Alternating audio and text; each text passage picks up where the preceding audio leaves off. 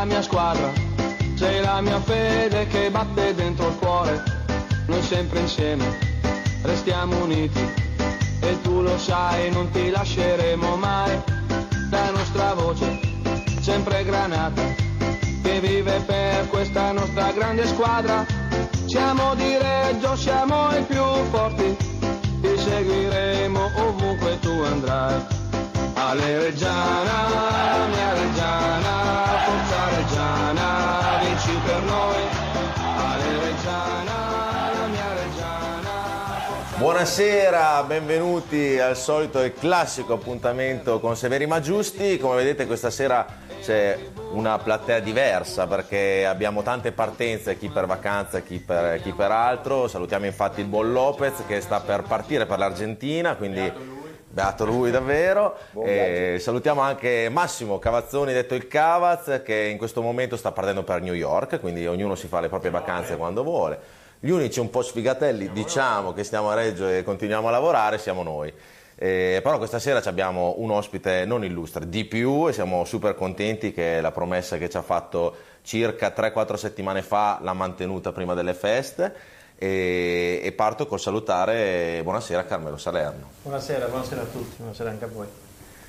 Al mio fianco chi leggerà i messaggi sarà il buon Mike Folloni, Eccomi, ciao, ciao Gabri, grazie. co-gestore della pagina di Face Regia con altri ragazzi, quindi insomma sempre Triboliamo, ma ce la facciamo. ce la facciamo. E dalla parte sinistra, dalla nostra sinistra di- de- de- de- del buon Salerno, ci abbiamo il bomber. Beh, alla sinistra perché non lo so. No, alla sinistra perché è è una No, cosa di grazie, prospettiva buonasera nostra. a tutti. E avremo tante cose da dire questa sera, soprattutto con eh, Carmelo Salerno, socio- uno dei soci più importanti della Reggiana, anche se gli altri, quelli che hanno meno quote, non è che sono meno importanti, però insomma avremo tanto da sviscerare, soprattutto eh, abbiamo chiesto se possiamo parlare e iniziare la trasmissione parlando anche un po' della tua esperienza a Modena, in quel di Modena, insomma. Sì, possiamo parlare, Modena ormai è passato, però ehm, diciamo che Modena ha purtroppo ancora una ferita, una ferita profonda per come è finita, è finita in modo brusco, non per colpa mia, eh, però ormai è passato, io sono contento di essere qui a Reggio, eh, sono contento di lavorare con eh, Tosi e Amadei che mi hanno chiesto dopo quello che era successo a Modena di, di venire qua, io ci ho pensato un po', ci ho pensato anzi forse troppo, ci ho pensato quattro mesi perché non volevo commettere un errore, insomma volevo fare ehm, qualcosa per, eh, solo per rabbia o per quello che era successo, quindi ci ho pensato molto ma sono felicissimo adesso di, di essere a Reggio. Io vivo e lavoro a Modena, i tifosi modenesi mi conoscono, sanno quello che ho fatto per il Modena, adesso esiste solo la Reggiana e sono contento di quello che stiamo facendo qui a Reggio. Tra l'altro c'è tuo figlio che è Sì, tifoso esatto. del Modena che va in cura e che non ti scordare di salutarlo perché...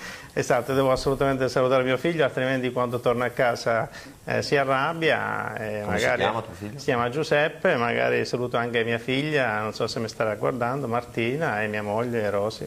Devo Sicuramente, tutte. ti staranno guardando.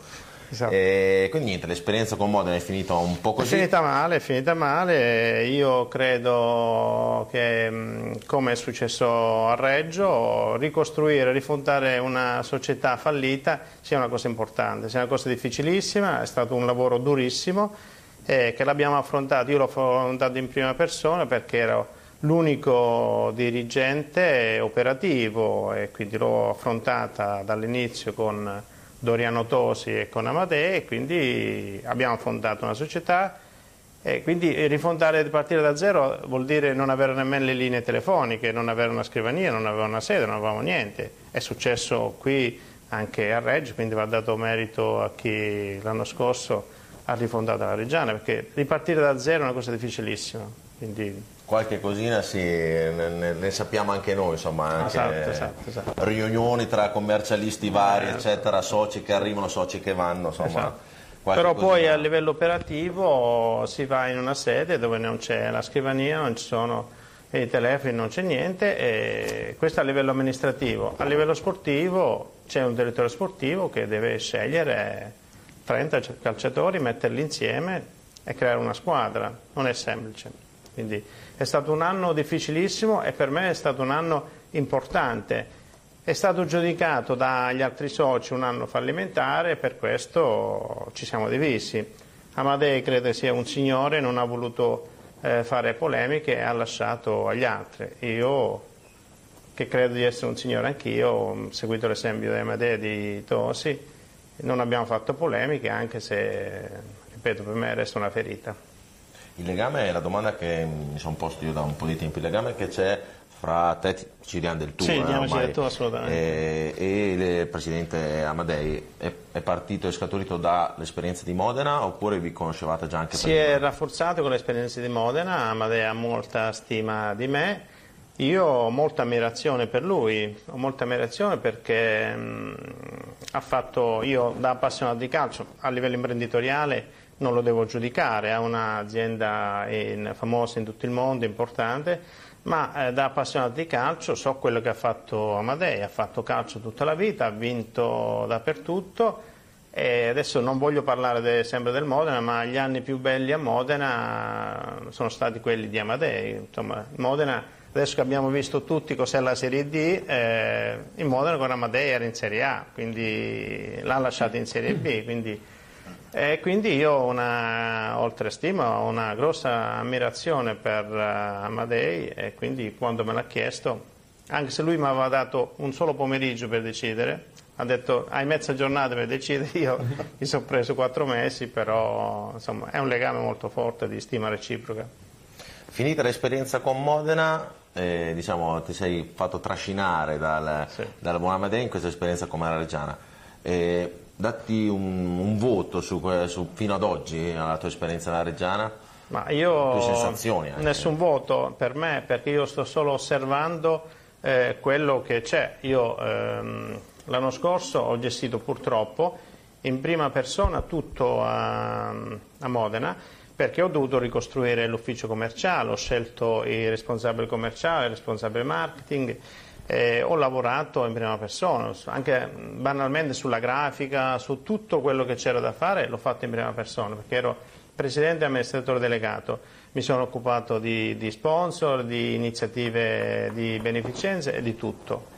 E quindi è stato un anno molto impegnativo. Qui adesso sono appena arrivato, bisogna rispettare chi c'è, chi c'era prima di me, io sto solo osservando e poi con calma cercheremo di capire se c'è da migliorare qualcosa oppure no.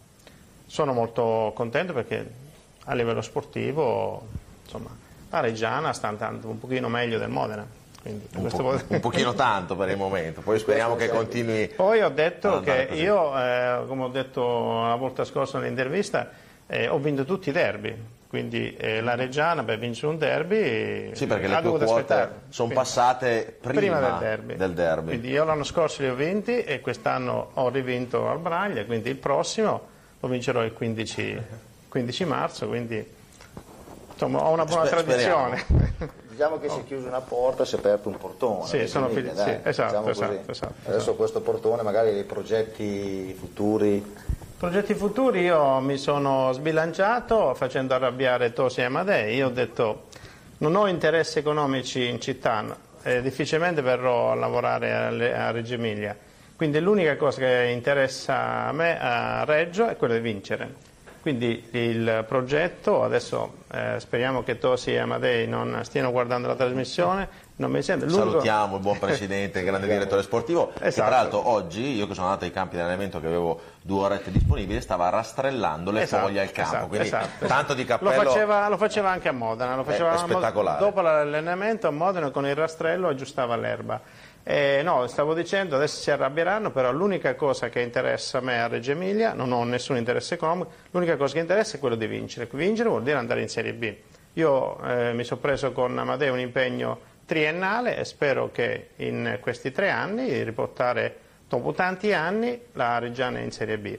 Non sarà facile, non dobbiamo illudere nessuno, però quest'anno stiamo facendo, stiamo facendo qualcosa che va al di là di ogni previsione.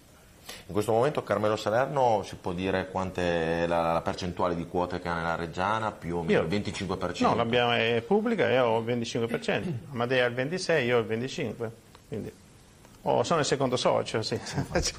ho una quota importante, Era solo per precisare perché impegnativa. comunque molti ce lo, ce lo chiedono. No, no, ho il eccetera. 25%, sì, è una quota impegnativa, è una quota molto impegnativa, però sono contento di avere una quota importante perché questo vuol dire che eh, dimostra la mm, mia fiducia nel progetto Reggiana, vuol dire che io eh, ci credo in questo progetto. Perfetto, prima di dare la parola ai miei illustri colleghi che saranno pronti a farti delle domande, possiamo dire alla gente a casa che può mandarci eh, sms su whatsapp oppure messaggi classici al 334 72 09 001 oppure sulla pagina di Face Regia 1919 e potete lì mandare i messaggi in diretta e li leggeremo. Quindi, Bomber, prego, se vuoi fare qualche domandina. Beh, la domandina è per il discorso dei beh, campi di allenamento, ad esempio, abbiamo mosso qualcosina o, o no? Sì, io credo, eh, spero, anzi, posso sbilanciarmi e dire che sono sicuro che il 2 gennaio avremo un campo eh, stabile dove allenarci. Ho incontrato il Comune, il Comune eh, ci ha fatto una promessa, eh, farà di tutto per risolvere questo problema eh, quest'anno fino a giugno, eh, quindi stiamo aspettando. Adesso io non posso dire nulla perché non c'è niente di, ancora di ufficiale, quindi aspetto che il Comune ci comunichi a livello ufficiale eh, la decisione, la scelta, ma io sono sicuro, io mi fido di quello che mi hanno detto, sono sicuro che il 2 gennaio avremo eh, dei campi per allenarci adeguati alla, alla squadra. Eh, senza nulla togliere, voglio- vorrei sottolineare ad Albinea perché è un posto bellissimo, però purtroppo il campo non avendo un drenaggio adeguato quando piove, e quest'anno ha piovuto tantissimo perché tutti i campi sono allagati, è difficile che la squadra si possa allenare su un campo così Penalizza molto pesante. l'allenamento. Penalizza molto l'allenamento penalizza soprattutto questa, la nostra squadra che ha un gioco molto, molto veloce. Quindi io sono sicuro che il Comune ci troverà la soluzione e spero anche che in tempi non lunghissimi di avere una casa tutto per la Reggiana, un centro sportivo tutto per la Reggiana. Infatti qui una delle prime domande è appunto di Andrea, eh, sarà possibile avere un centro sportivo di proprietà come altre realtà ben più piccole come Grosseto e Sud-Tirol in futuro, diciamo, se è la prospettiva della società di, eh, per esempio, Investire. di Agosti, di Sì, abbiamo parlato anche di questo io e Amadei con il Comune, eh, però eh, questo lo posso dire perché la- l'assessore ha detto pubblicamente che hanno eh, messo a disposizione dei soldi per Via Agosti e quindi io credo che eh, non a brevissimo ma Via Agosti possa diventare la- il centro sportivo della Reggiana. Questo perché l'hanno detto, adesso sì, hanno certo. già eh, stanziato dei soldi per eh, Via Agosti, quindi io spero eh, che si possa realizzare eh, il centro sportivo importante con anche la sede per, non essere- per avere un luogo dove i tifosi possono identificarsi e avere un posto dove c'è questo senso di appartenenza della squadra. Eh, è Quindi- casa vostra, in sostanza. Esatto, Una- esatto, una è casa- esatto. E una è a casa sua. però. Anche dove i giocatori sanno che devono allenarsi tutti i giorni lì, Esatto, perché esatto, se una volta vanno a San Michele, tutto il rispetto per San Michele, li ringraziamo, Sì. però una volta vanno ad Albinea, una volta vanno dall'altra dove parte. possono lasciare fisicamente la borsa, sì, perché perfetto. adesso la borsa è sempre nel furgoncino che gira per i campi. È un problema grosso, io ci tenevo perché anche questo ho ereditato da Doriano Tosi. Doriano ha, eh, l'anno scorso mi ha fatto capire l'importanza del il campo di allenamento. La squadra la domenica gioca come si allena e dove si allena. Quindi se si allena in un certo modo e la, la domenica rende in un certo modo. Il campo di allenamento è lo strumento dei calciatori, non è lo stadio la domenica, è durante la settimana. perché la settimana si allenano 5 giorni a settimana, quindi 5 giorni su un campo, poi la domenica vanno a giocare in un altro campo. Quindi è più importante il campo di allenamento eh, che lo stadio, quindi io ho insistito molto perché ehm, Tosi mi ha fatto capire, e c'ha ragione, l'importanza dei campi di allenamento. Possiamo anche dire che vi abbiamo dato anche un po' una mano da tifosi con quel post che ha fatto veramente il giro non solo di Reggio, eh, anche d'Italia, perché la nostra pagina è guardata un po' da tutta Italia e qualche porta alla bussata, qualche PC del... Sì, probabilmente eh, quello è stato, insomma, eh, non è stata un bel biglietto da visita per la città di Reggio Emilia, una città importante, con una squadra importante, eh, l'hanno visto tutta Italia quel posto, cioè tutto il mondo, quindi eh, sapere che a Reggio che la squadra che lotta ai vertici non ha un campo dove allenarsi non è, non è bello, quindi io credo che anche l'amministrazione comunale abbia capito che insomma, non ci fa, parte, deve fare la sua parte, sì. ma sono sicuro che la farà.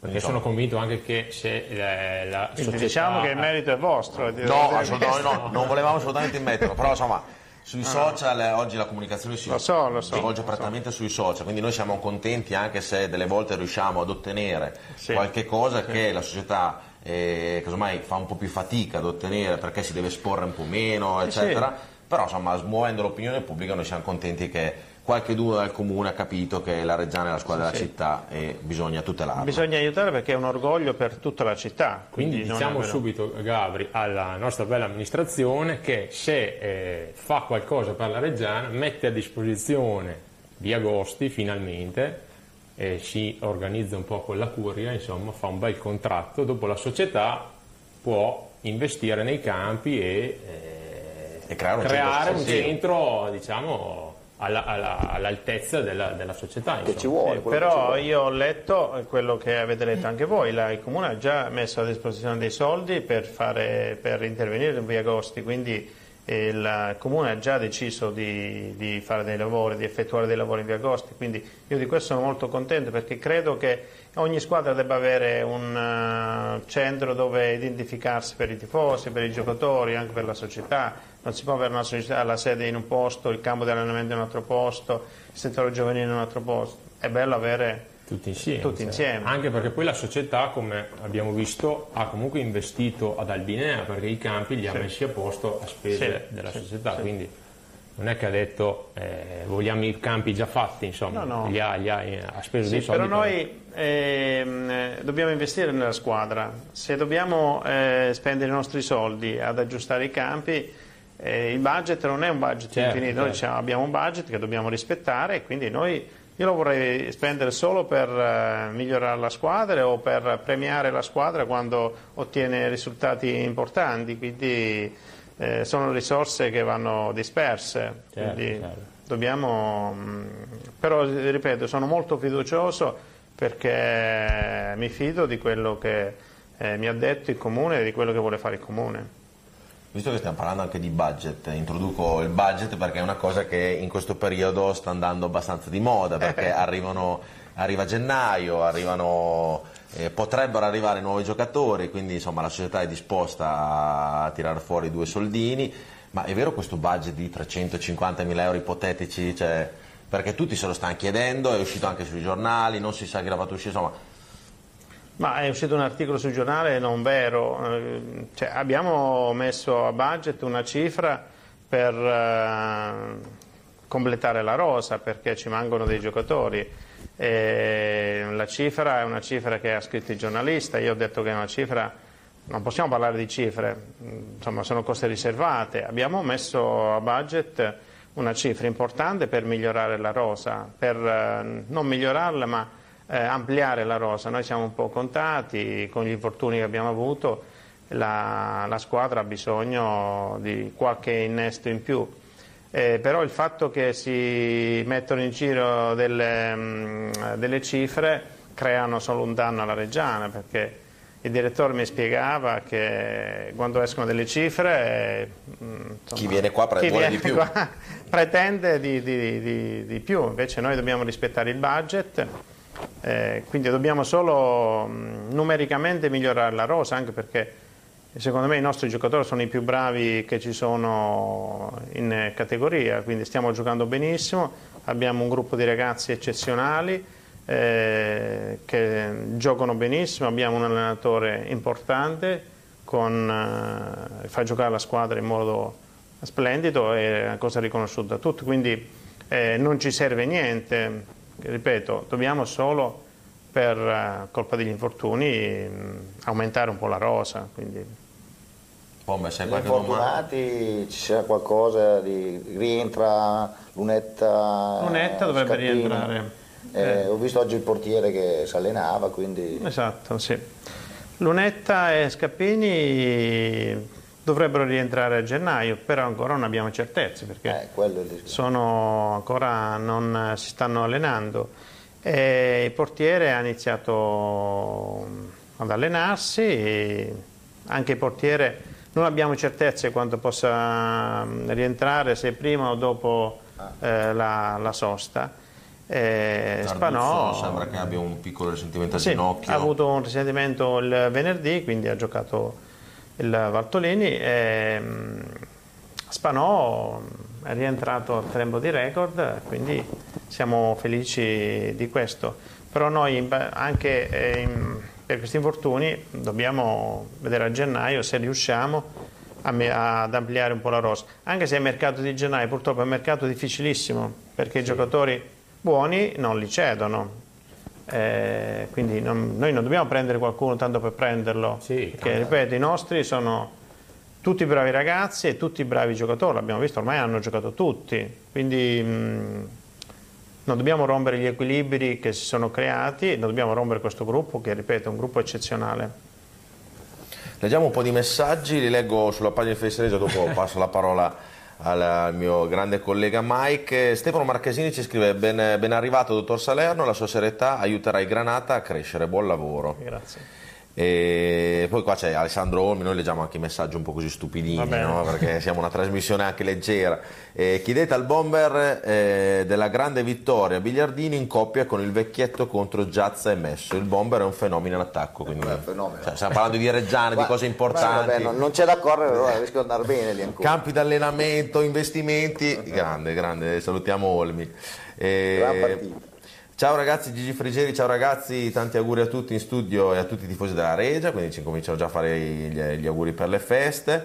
E, Mauri Granata, ben arrivato signor Salerno e grazie per tutto quello che fate e farete. Oltre ai campi fate per favore un contratto decennale ad Alvini, era da anni che non avevamo un mister così. In effetti quanti anni ha di contratto il mister? Infatti poi anni. una, una domanda è quando rinnovate Dalvini? Infatti era quello che volevo chiedere anch'io, un presto rinnovo del mister perché è veramente... Beh, adesso non molto lo bravo. posso dire in tv perché magari se mm, mi sta guardando non deve conoscere quello che penso io, ma quello che penso io di Alvini l'ho detto a Tosi e mm, spero prima o dopo Natale di poter... Perché ha eh, un contratto annuale. annuale, sì. Quindi spero prima o dopo Natale di poter dire ad Alvini anche quello che ho detto a Tosi. Però adesso pubblicamente è meglio... Giustamente, insomma, giustamente. Di notizie già ne, ce ne sono fuori. Qui da Modena subito ci rispondono, Beh. signor Salerno, contento di essere a Reggio, bene, anche io tifoso del Modena, sono contento che sia andato là, ah ah ah. Certe dichiarazioni di attaccamento al Modena durante la permanenza in società se le poteva risparmiare visto l'epigolo- l'epilogo attuale. Comunque grazie lo stesso per aver contribuito alla rinascita del Modena. Marco. Tra l'altro tifosi del Modena che ti hanno dedicato uno striscione Sì. di ringraziamento, credo, non so se sotto la curva o No, nella tua sotto, azienda. sotto lo studio. Ah, sotto la tua sì. azienda, quindi- Tra l'altro ho scoperto, mi ha detto un dirigente del Modena, che è la prima volta che i tifosi dedicano uno striscione a un ex eh, presidente. Quindi io questo ne sono molto orgoglioso, ma io sono molto legato ai tifosi del Modena perché eh, loro sanno eh, quello che ho cercato di fare io, quindi questa cosa è rimasta eh, in loro. Quando, quando il Modena stava fallendo eh, in città, è una città molto ricca. Io sono l'ultimo arrivato, proprio l'ultimo arrivato. E in realtà in una città così ricca nessuno ha provato a salvare il Modena. Io ci ho provato e c'ero quasi riuscito. E col senno di poi, visto quello che abbiamo speso l'anno scorso in D, se avessimo salvato il Modena come volevo salvare io con il concordato, avremmo speso di meno Era e avremmo salvato la categoria. Quindi questo me lo riconoscono e tutti i tifosi organizzati, tutti i capi di tifo organizzato. E non lo posso dire perché farei del torto a qualcuno, ma alcuni tifosi sono venuti a vedere anche la Reggiana eh, da quando ci sono io. Naturalmente non tifano Reggiana, però sono venuti per rispetto. Speriamo che non vengano neanche a perché- No, no, assolutamente. Provate mi vogliono, a- mi vogliono bene, quindi... Provate a fare sbilanciare Salerno su un possibile arrivo di Carlini. Ma non lo so, Tosi non si sbottona, eh, il modo per aumentare il prezzo dei calciatori è quello di parlarne, quindi... Sì, giustamente, non Allora- diciamo niente. Allora non gli chiedo più niente. Allora No, no, no, Carlini, possiamo parlare, Carlini rimanga là e non lo vogliamo. Però ripeto, io devo dire che i nostri calciatori sono i, i migliori che ci sono Eh, della eh, categoria. eh, Sicuramente noi abbiamo una bellissima squadra e lo dimostra domenicalmente, quindi non c'è Esatto. problema. Si Abbiamo bisogno solo di qualche cambio in più. Esatto, si tratta appunto di puntellarla perché appunto siamo rimasti, siamo arrivati un po' impiccati. Esatto, esatto. Però insomma. Però la partita di domenica è gennaio- stato uno spettacolo. Io che ho visto gli, ultimi due allenamenti prima di giocare, ho visto e rivisto quello schema su punizione che poi Sì. siamo riusciti a Quello di fare. Varone. Quella di Varone, che è cosa, sì. Che- Quello di Zanini che invece di crossare è passato da Zanini e ha tirato e poi preso il pale. È stata una cosa bellissima, anche col Piacenza è stato uno schema che Schema fatto, provato, eh, che provato, quindi credo sia una soddisfazione enorme per i calciatori, anche per il mister, eh, vedere che i, i ragazzi applicano uno schema alla lettera e poi viene riuscito, insomma. Poi domenica si, si giocava in un campo non larghissimo, be- bello come fondo, ma non larghissimo, però avevi delle soluzioni veloci, bellissime, quindi Esatto. abbiamo veramente giocato un calcio spumeggiante. Esatto. E Finalmente una domenica tranquilla. eh. Tranquilla. Eh, Beh, sì. ci fa sempre... quando neanche- segnate 3 a 1, Sì. non Conoscendo ricordare. il calcio un attimo. Visto Però- le vicende in casa e gli ultimi due a due Eh, ci hanno lasciato un po' così.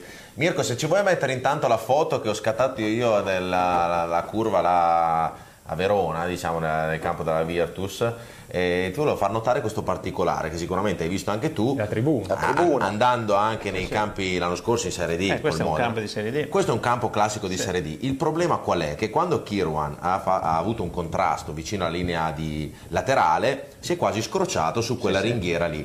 Ma quello Non che ci chiediamo noi norma. è possibile che uno stadio del genere o una ringhiera così sia norma in certe parti d'Italia e a noi per esempio il Mirabello fanno fati- hanno fatto fatica a darcelo, in anzi non ce l'hanno dato in Serie, in serie D. In tanti mi hanno detto quello che mi stai dicendo. Io ehm, ricordavo che la- lo spazio tra la linea e la recinzione debba essere di due metri, là credo che era meno di un metro. eh, la recinzione è un litro. Eh, Quindi che io mi che ricordavo che firma. era da due metri.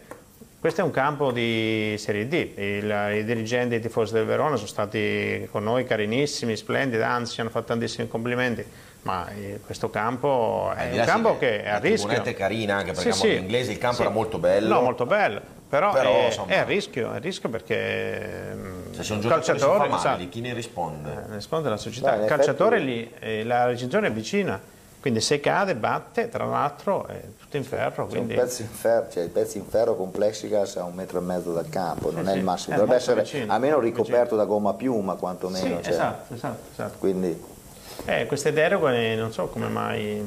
Diciamo che c'è qualcheduno che in certe città si prende la briga di stare vicino alle proprie squadre oppure a firmare delle cose che in altre fanno Beh, questo non lo so, fatica. non lo so. però è una bella Diciamo così. del con Verona.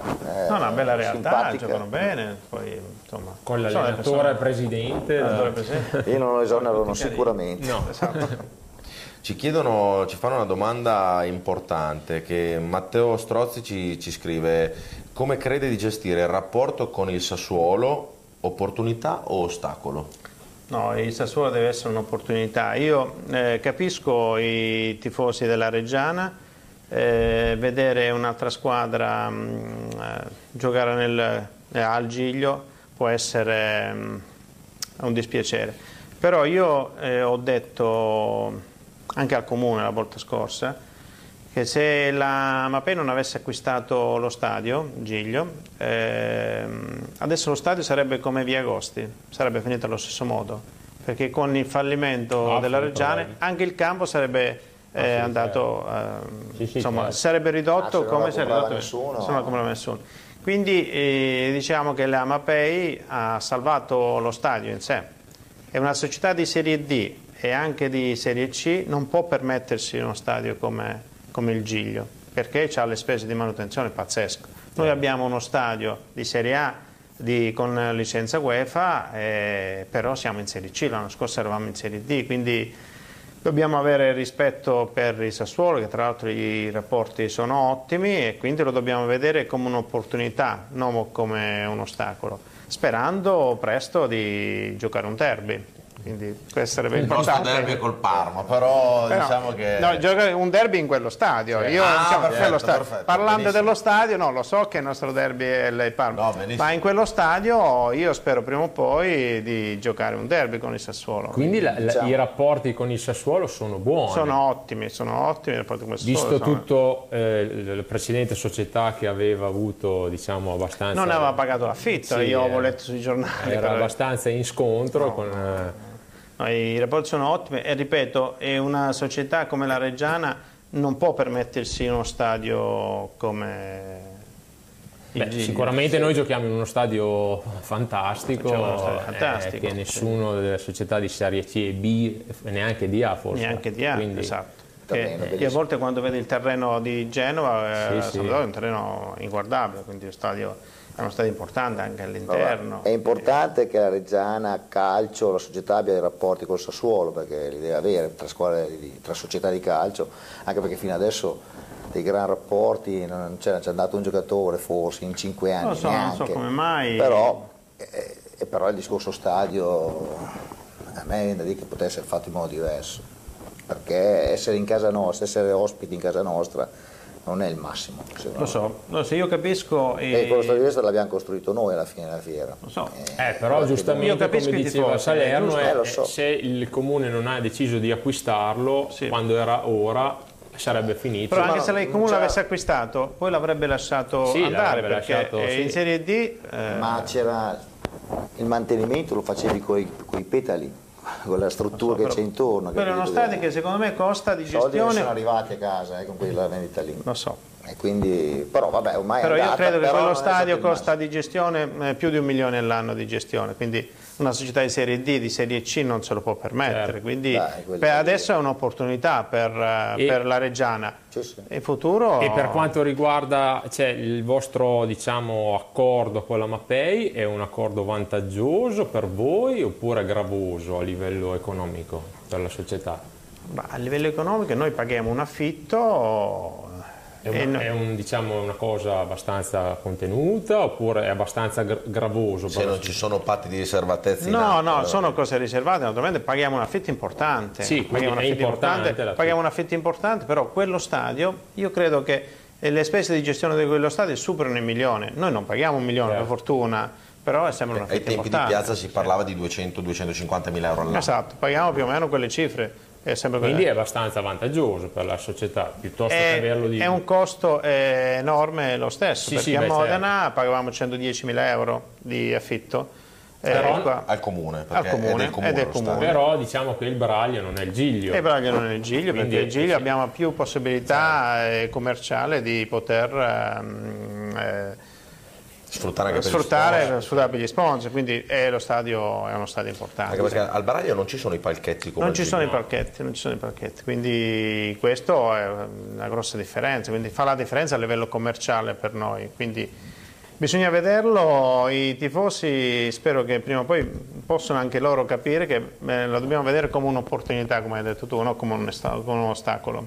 Qui ci ringraziano, ci voleva Salerno per smuovere il comune. No, no, no, no, no. Beh. L'avete smosso voi con costi. L'abbiamo, l'abbiamo smosso tutti insieme perché anche il mister è stato coraggioso nel dirci aiutateci perché Il non mister, tutti si espongono. il mister era disperato, perciò il mister ha ragione, il mister ha ragione e anche i calciatori hanno ragione perché si sono allenati in condizioni pessime, eh, si sono allenati a volte in campi sintetici molto duri e c'è il rischio degli infortuni, quindi noi dobbiamo dare a loro tutto quello che serve per rendere al massimo, dobbiamo eliminare qualsiasi alibi per i calciatori, quindi è giusto, è giusto dare tutto, anche perché se lo meritano. Ci sono alcuni di loro che stanno giocando con problemi fisici, eh, secondo me in modo eroico, quindi non faccio nomi, ma ce ne sono due o tre che stanno giocando.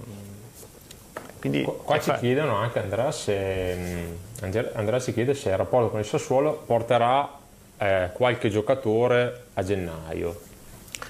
non lo so, Non si sa. Non si sa. non lo so. Non si sa. potrebbe essere, potrebbe, Potrebbe- essere. chissà, Potrebbe adesso essere. se i rapporti si sono Potrebbe essere. imboniti. Di No, i sicuro rapporti- con Piazza non si portavano i rapporti sono ottimi. I rapporti adesso sono chissà. ottimi. Di sicuro con i coniugi non ci davano neanche Ma- proprio neanche il Anche per i calciatori. non ci ha mai dato Beh, niente. vabbè. Qua ci, chiedono di- ci dicono di non parlare al- del bom- col bomber di- del Sassuolo perché gli viene l'orticaria. Quindi, Eh, infatti non è... Quindi già possiamo- questa, questa Ma a me personalmente il Sassuolo non mi fa né caldo né freddo, cioè, Certo. e neanche che abbia la proprietà dello Certo. stadio. L'importante è che non ci sposti le partite a casaccio quando devono. Cioè, ci Eh, vorrebbe invece- un. in- eh, adesso, adesso invece c'è da ridere nel ritorno, sono però secondo me no, concomitanze. già la prima è stata, eh, Sì. hanno l'anticipo il Sassuolo con il Fano e il Sassuolo anticipo di sabato. Però secondo me lì non è colpa tanto del Sassuolo, è la Lega È che la Lega, decide. Quindi Ai tempi dei computer, secondo eh, me, sì, eh, forse, in forse qualche è la Lega che dovrebbe un po'. eh, No, ma anche diciamo- perché, guarda caso, l'anno scorso, l'unico anno che abbiamo fatto nei dilettanti, non abbiamo avuto una concomitanza. Mm. Perché vuol dire che ha fatto, ha fatto il calendario con la testa, avrà messo dentro non giocare in casa le tal date e poi dopo logico che il computer Non è fa- difficile. non è difficile. Infatti è andata bene, quest'anno il giorno d'andata non ne abbiamo avuta una, adesso in ritorno ci abbiamo da febbraio fino quasi aprile in fila, eh, quasi, Sì, 4 o 5 in fila. Ci scrive Francesco Carroni quale giocatore di questa Reggiana piace a Salerno. Ah, non lo posso dire, non lo posso dire perché faccio un torto agli altri. Per me sono tutti dei fenomeni, sono tutti davvero bravi.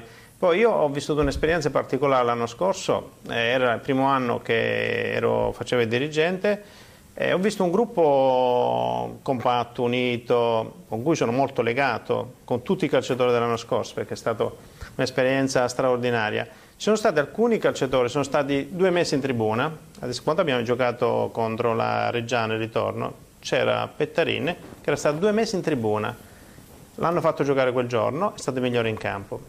E anche chi è stato due mesi in tribuna erano tra di loro amici, mai nessuno ha fatto una polemica, quindi io eh, Certo. avevo come concezione di gruppo quello di Modena. Certo. Tosi mi ha detto, guarda che è la prima volta che mi capita nella mia carriera, insomma qualche anno di carriera ce l'ha Tosi, che un gruppo è così unito e non fa polemiche. Quest'anno è stato un caso, sono venuto a Reggio, credo sia lo stesso gruppo, unito, compatto, Sì, sì. tutti amici tra di loro e nessuno fa polemica, quindi per me sono tutti bravi calciatori, certo ho le mie preferenze, le mie preferenze partono da Di Bale in giù, quindi Siamo perfetti.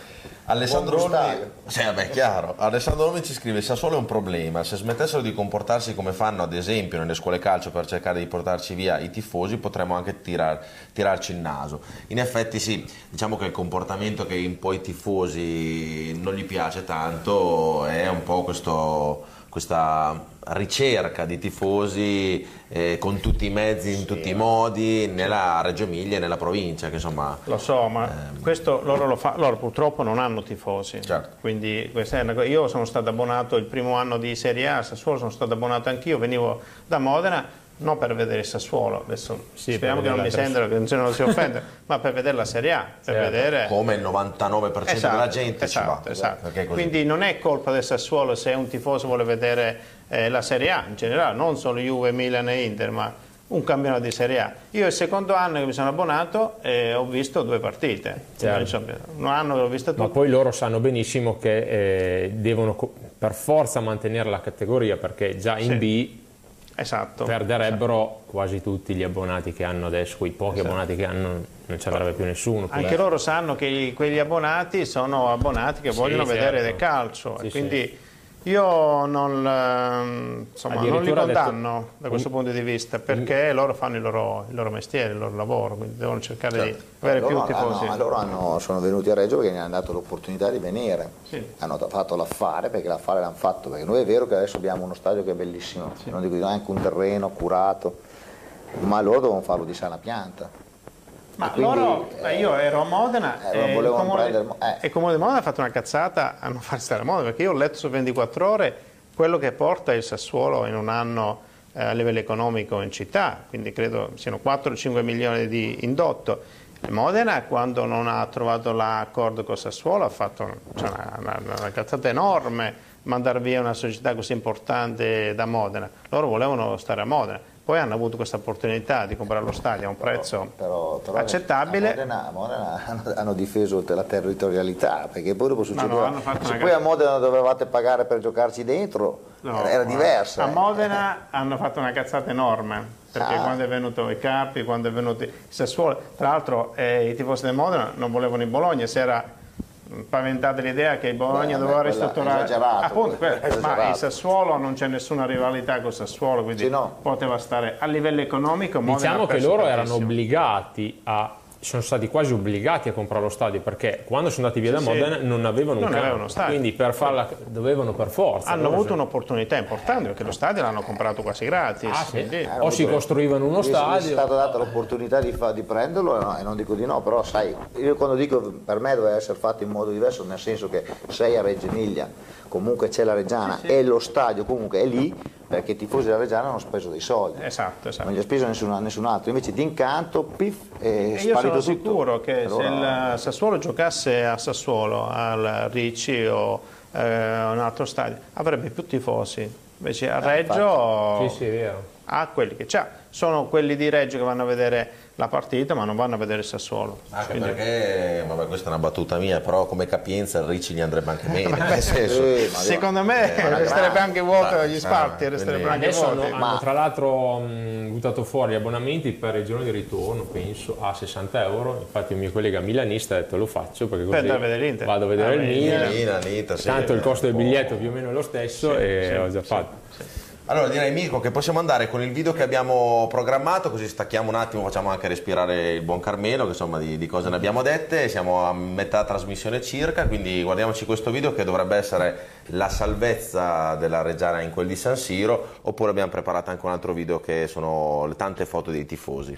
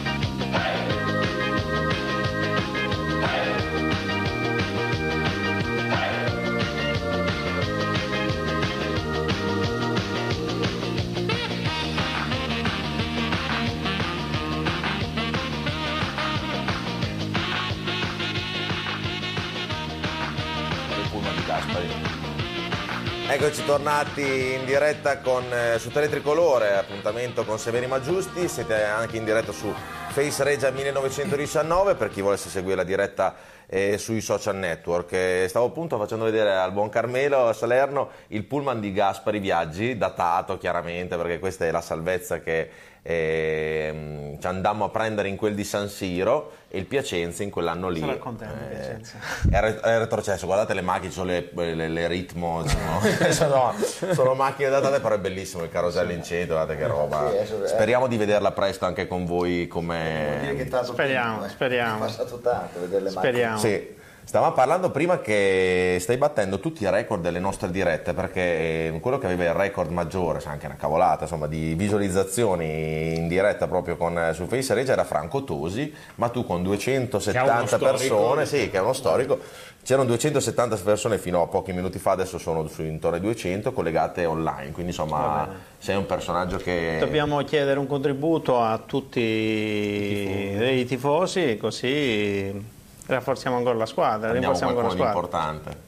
Sì, sì. Ti stanno facendo un sacco di domande, adesso c'hai dei messaggi No, anche tu adesso- da leggere Mike? Ah sì, mi oppure... hanno chiesto che fine ha fatto Lopez, ma è in Argentina. Sì, Lopez Deve eh, stasera era stanco perché si sta preparando per tornare nella sua Argentina, quindi eh, insomma, gli abbiamo detto stai a casa, ci pensiamo noi e Massimo Cavazzoni, che è il buon Cavaz che, che- che con me Lopez conduce sempre la trasmissione, è, è a New York, quindi con la sua bella. Poverino. Lo salutiamo, sta meglio che noi lui. in questo momento. E ti fanno tante notizie, ti, scrivono, ti scrive Andrea Nizzoli, ti scrive Salerno che giocatore prenderesti dal Modena? Questa è una bella domanda. Eh, allora, ehm, ti ringrazio per questa domanda. No, ringrazio. Allora, questo, è stato, questo è stato, eh, quest'estate Doriano Tosi, eh, io non condivido quello che ha fatto, non ha voluto ehm, trattare nessun calciatore del, del Modena, perché in non effetti. voleva che si dicesse che lui eh, portava via i calciatori del Modena. Io sono molto legati ai calciatori dell'anno scorso, con tutti, dal primo all'ultimo, perché è stata un'esperienza importante, eh, anche Sansovini che adesso gioca in Serie D vicino Pescara. Io porterei via 5 giocatori al Modena, I, ci- i 5 calciatori che l'anno scorso erano con me e sono sicuro che loro verrebbero a piedi a, Modena- a Reggio. Però sono anche sicuro che il, Mo- il Modena, eh, pur di dare un calciatore alla Reggiana, Eh, c'è un po' la diatriba, insomma, Esatto, esatto. ve- vecchie Però io Fe- Ferrari, Boscolo Papo, Duca, Rabiu, Spaviero li porterei domani perché conosco che ragazzi sono, eh, conosco come si comportano in gruppo e conosco tecnicamente come sono. Come sono. Eh, io non condivido quello che ha fatto Doriano Tosi perché ci sono alcuni calciatori che volevano venire a Reggio e potevano venire a Reggio, ma lui ha voluto fare questa scelta, non voleva essere accusato di portare via i calciatori dal Modena. Però io li vedo, li incontro spesso, li sento spesso, sono molto tristi quelli che giocavano l'anno scorso che nel Modena non giocano e quindi io se potessi li porterei tutti a Reggio. E io sono sicuro che loro verrebbero a piedi a Reggio. Ci hai dato una mano, non si sa mai. Però no, sono no. sicuro che non avverrà, non avverrà perché in Modena, pur di dare un calciatore alla Reggiana, si taglierebbe un dito. Secondo me. Piuttosto li metti in tribuna tutta... ma, eh, ma come, come- come adesso, perché non, non giocano mai. I giocatori che ho nominato io, che allora- secondo me sono tutti dei fenomeni, eh, non giocano mai, quindi... Ah, qui c'è una Bravo. domanda Bravo interessante. Pezzella, lo penso che quello Pezzella sì, non è del Modena, è della Roma, quindi sì. Vabbè, Eh, giocatore. ci chiedono se la società ha in programma qualche iniziativa in tutte le scuole di Reggio e province per far crescere la voglia di Reggiana tra i ragazzi e le ragazze. Quindi sì, ci, se- c'è- ci sarà sicuramente eh, una- un progetto scuole che, mh, eh, su cui stiamo già eh, lavorando perché, eh, perché già da piccoli dobbiamo cercare di mh, far capire eh, nelle scuole il- i, val- i valori dello sport perché poi noi parliamo di calcio, di risultati, di campionati, però non ci dobbiamo dimenticare che lo sport ha un valore eh, formativo e educativo nelle scuole. I ragazzi ehm, dopo la scuola eh, o stanno a casa a giocare con l'iPad o vanno in giro a giocare con le macchinette oppure praticano sport. Quindi far capire loro questo, il valore dello sport è una cosa importantissima, quindi mh, mm, si inizia dalle scuole per cercare di far capire l'importanza di praticare lo sport. Poi il calcio è lo sport più praticato e quindi è giusto eh, creare queste iniziative per le scuole, nelle scuole. Ci chiedono, Francesco Caroni ci scrive, Alvini che uomo è per Salerno? Anche se un po' comunque ce l'hai accennato prima. Allora io Alvini lo conoscevo, non di persona, ma per quello che ho, io ho abitato 13 anni a Firenze eh, lui ha fatto un miracolo in un paesino sperduto della Toscana, eh, il Tuttocuoio sì. è un paesino, è di un paesino in Ponta Egola, di un paesino di 4.000 abitanti. Allora, lui ha preso quella società dalla promozione, fatto, ha vinto, è andato in, in, eccellenza, poi in Serie D e in, in eh, Serie C.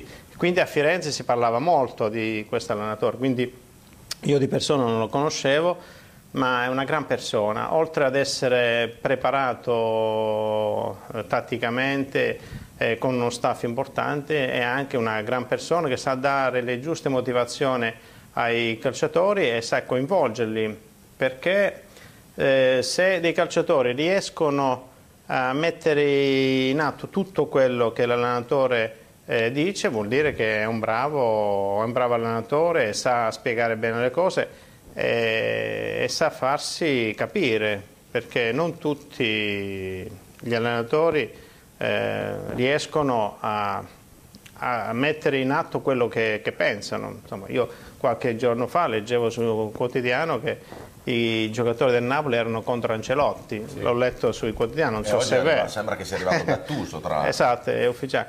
Quindi vedere un allenatore così preparato e i calciatori che lo seguono così alla lettera è una cosa bella, poi umanamente è una gran persona. Poi ha creato un gruppo dal niente praticamente, esatto, esatto, quindi esatto. è ancora... Sì. Eh, il merito, io eh, dico, il merito di quello che sta facendo la Reggiana è del, di tutti i calciatori che hanno creato un gruppo fantastico, è il merito eh, dell'allenatore dello staff eh, che li mette nelle condizioni di eh, di, di, insomma, eh, di, praticare questo calcio così bello che è riconosciuto da tutti. Devo dire che il merito è anche di chi ha scelto sia i calciatori che l'allenatore, quindi merito va a Doriano Tosi. Qua ci scrivono il miglior acquisto della Reggiana esatto, Alvini. Esatto. Ah, per il signor eh, Salerno ci propongono che praticamente Boscolo ce lo, ce lo danno volentieri. Sta scrivendo da Modena. Bene, bene. In più ci eh, propongono questi scambi vantaggiosi: Scappini per Ferrario, sì, sì. Marchi per Spagnoli o Bruno Gomes e Laurenti per Rossio Varone. Va bene. Diciamo che noi ci teniamo allora, i nostri e loro i loro. Noi, noi ci teniamo i nostri, anche se eh, Modena e Boscolo non, eh, non, lo sopportano, secondo me Boscolo a livello tecnico è il calciatore più forte che hanno in squadra. Quindi, ripeto, il eh, Ferrario è stato capocannoniere l'anno scorso, credo negli ultimi tre o quattro campionati di Serie D, ma sta sempre in panchina e quindi Laurenti e gli altri non li conosco perché non erano giocatori che erano con me l'anno scorso, quindi non li posso giudicare, anche se ho visto tante partite del Modena. E ti volevo chiedere una curiosità che così anche noi essendo stati in Serie D l'anno scorso con, eh, con, proprio con il Modena nel girone ci siamo sempre chiesti, ma quel momento in cui il Modena era primo in classifica, dove c'era Apolloni come allenatore, che noi non è che lo vediamo tanto bene il mister, però insomma... Sì noi volevamo che rimanesse a Modena un po' così, eh, per, per, per, scherno, no? per ridere. E chi ha deciso di, di, far andare via? Perché si diceva che il pubblico, comunque i tifosi mi hanno messo un po' sotto pressione, ha messo sotto pressione la società, può essere un... Ma io non ho mai parlato di questa a Modena perché sono cose riservate, ah, cose della società, però posso dire che è stato un errore gravissimo mandare via Polloni eh, eravamo primi in classifica, avevamo vinto a dicembre mh, lo scontro diretto con la Pergolettese, lo scontro sì. diretto con la Reggiana e avevamo vinto con tutte le, le squadre eh, più forti. E l'abbiamo esonerato perché in società non tutti erano contenti del, del gioco eh, che esprimeva la squadra. Pur essendo Quindi, primi? Pur essendo primi, eravamo, insomma, non giocavamo benissimo però col senno di poi, ma io eh, l'ho difeso per un paio di mesi, eh, col senno di poi hanno capito tutti che abbiamo commesso un errore, quindi con i se e con i ma non si vincono i campionati, ma secondo me se non avessimo eh, esonerato Apolloni mh, avremmo vinto, avremmo fatto un punto in più perché siamo arrivati primi. E ad Apolloni Beh, questi io non ho mai... L'avevate fatto perché in, solo in Serie D chi si arriva alla pari Esatto, non si vede lo esatto, scontro esatto, diretto esatto. e si fa uno Io spareggio. ritengo di aver vinto il campionato. E ad Apolloni questa cosa non gliel'ho mai detto, e che mi è dispiaciuto, ma prima o poi io gli dovrò chiedere scusa perché secondo me abbiamo commesso un errore.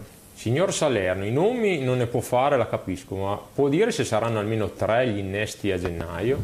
Bah, Magari noi nomi e ruoli.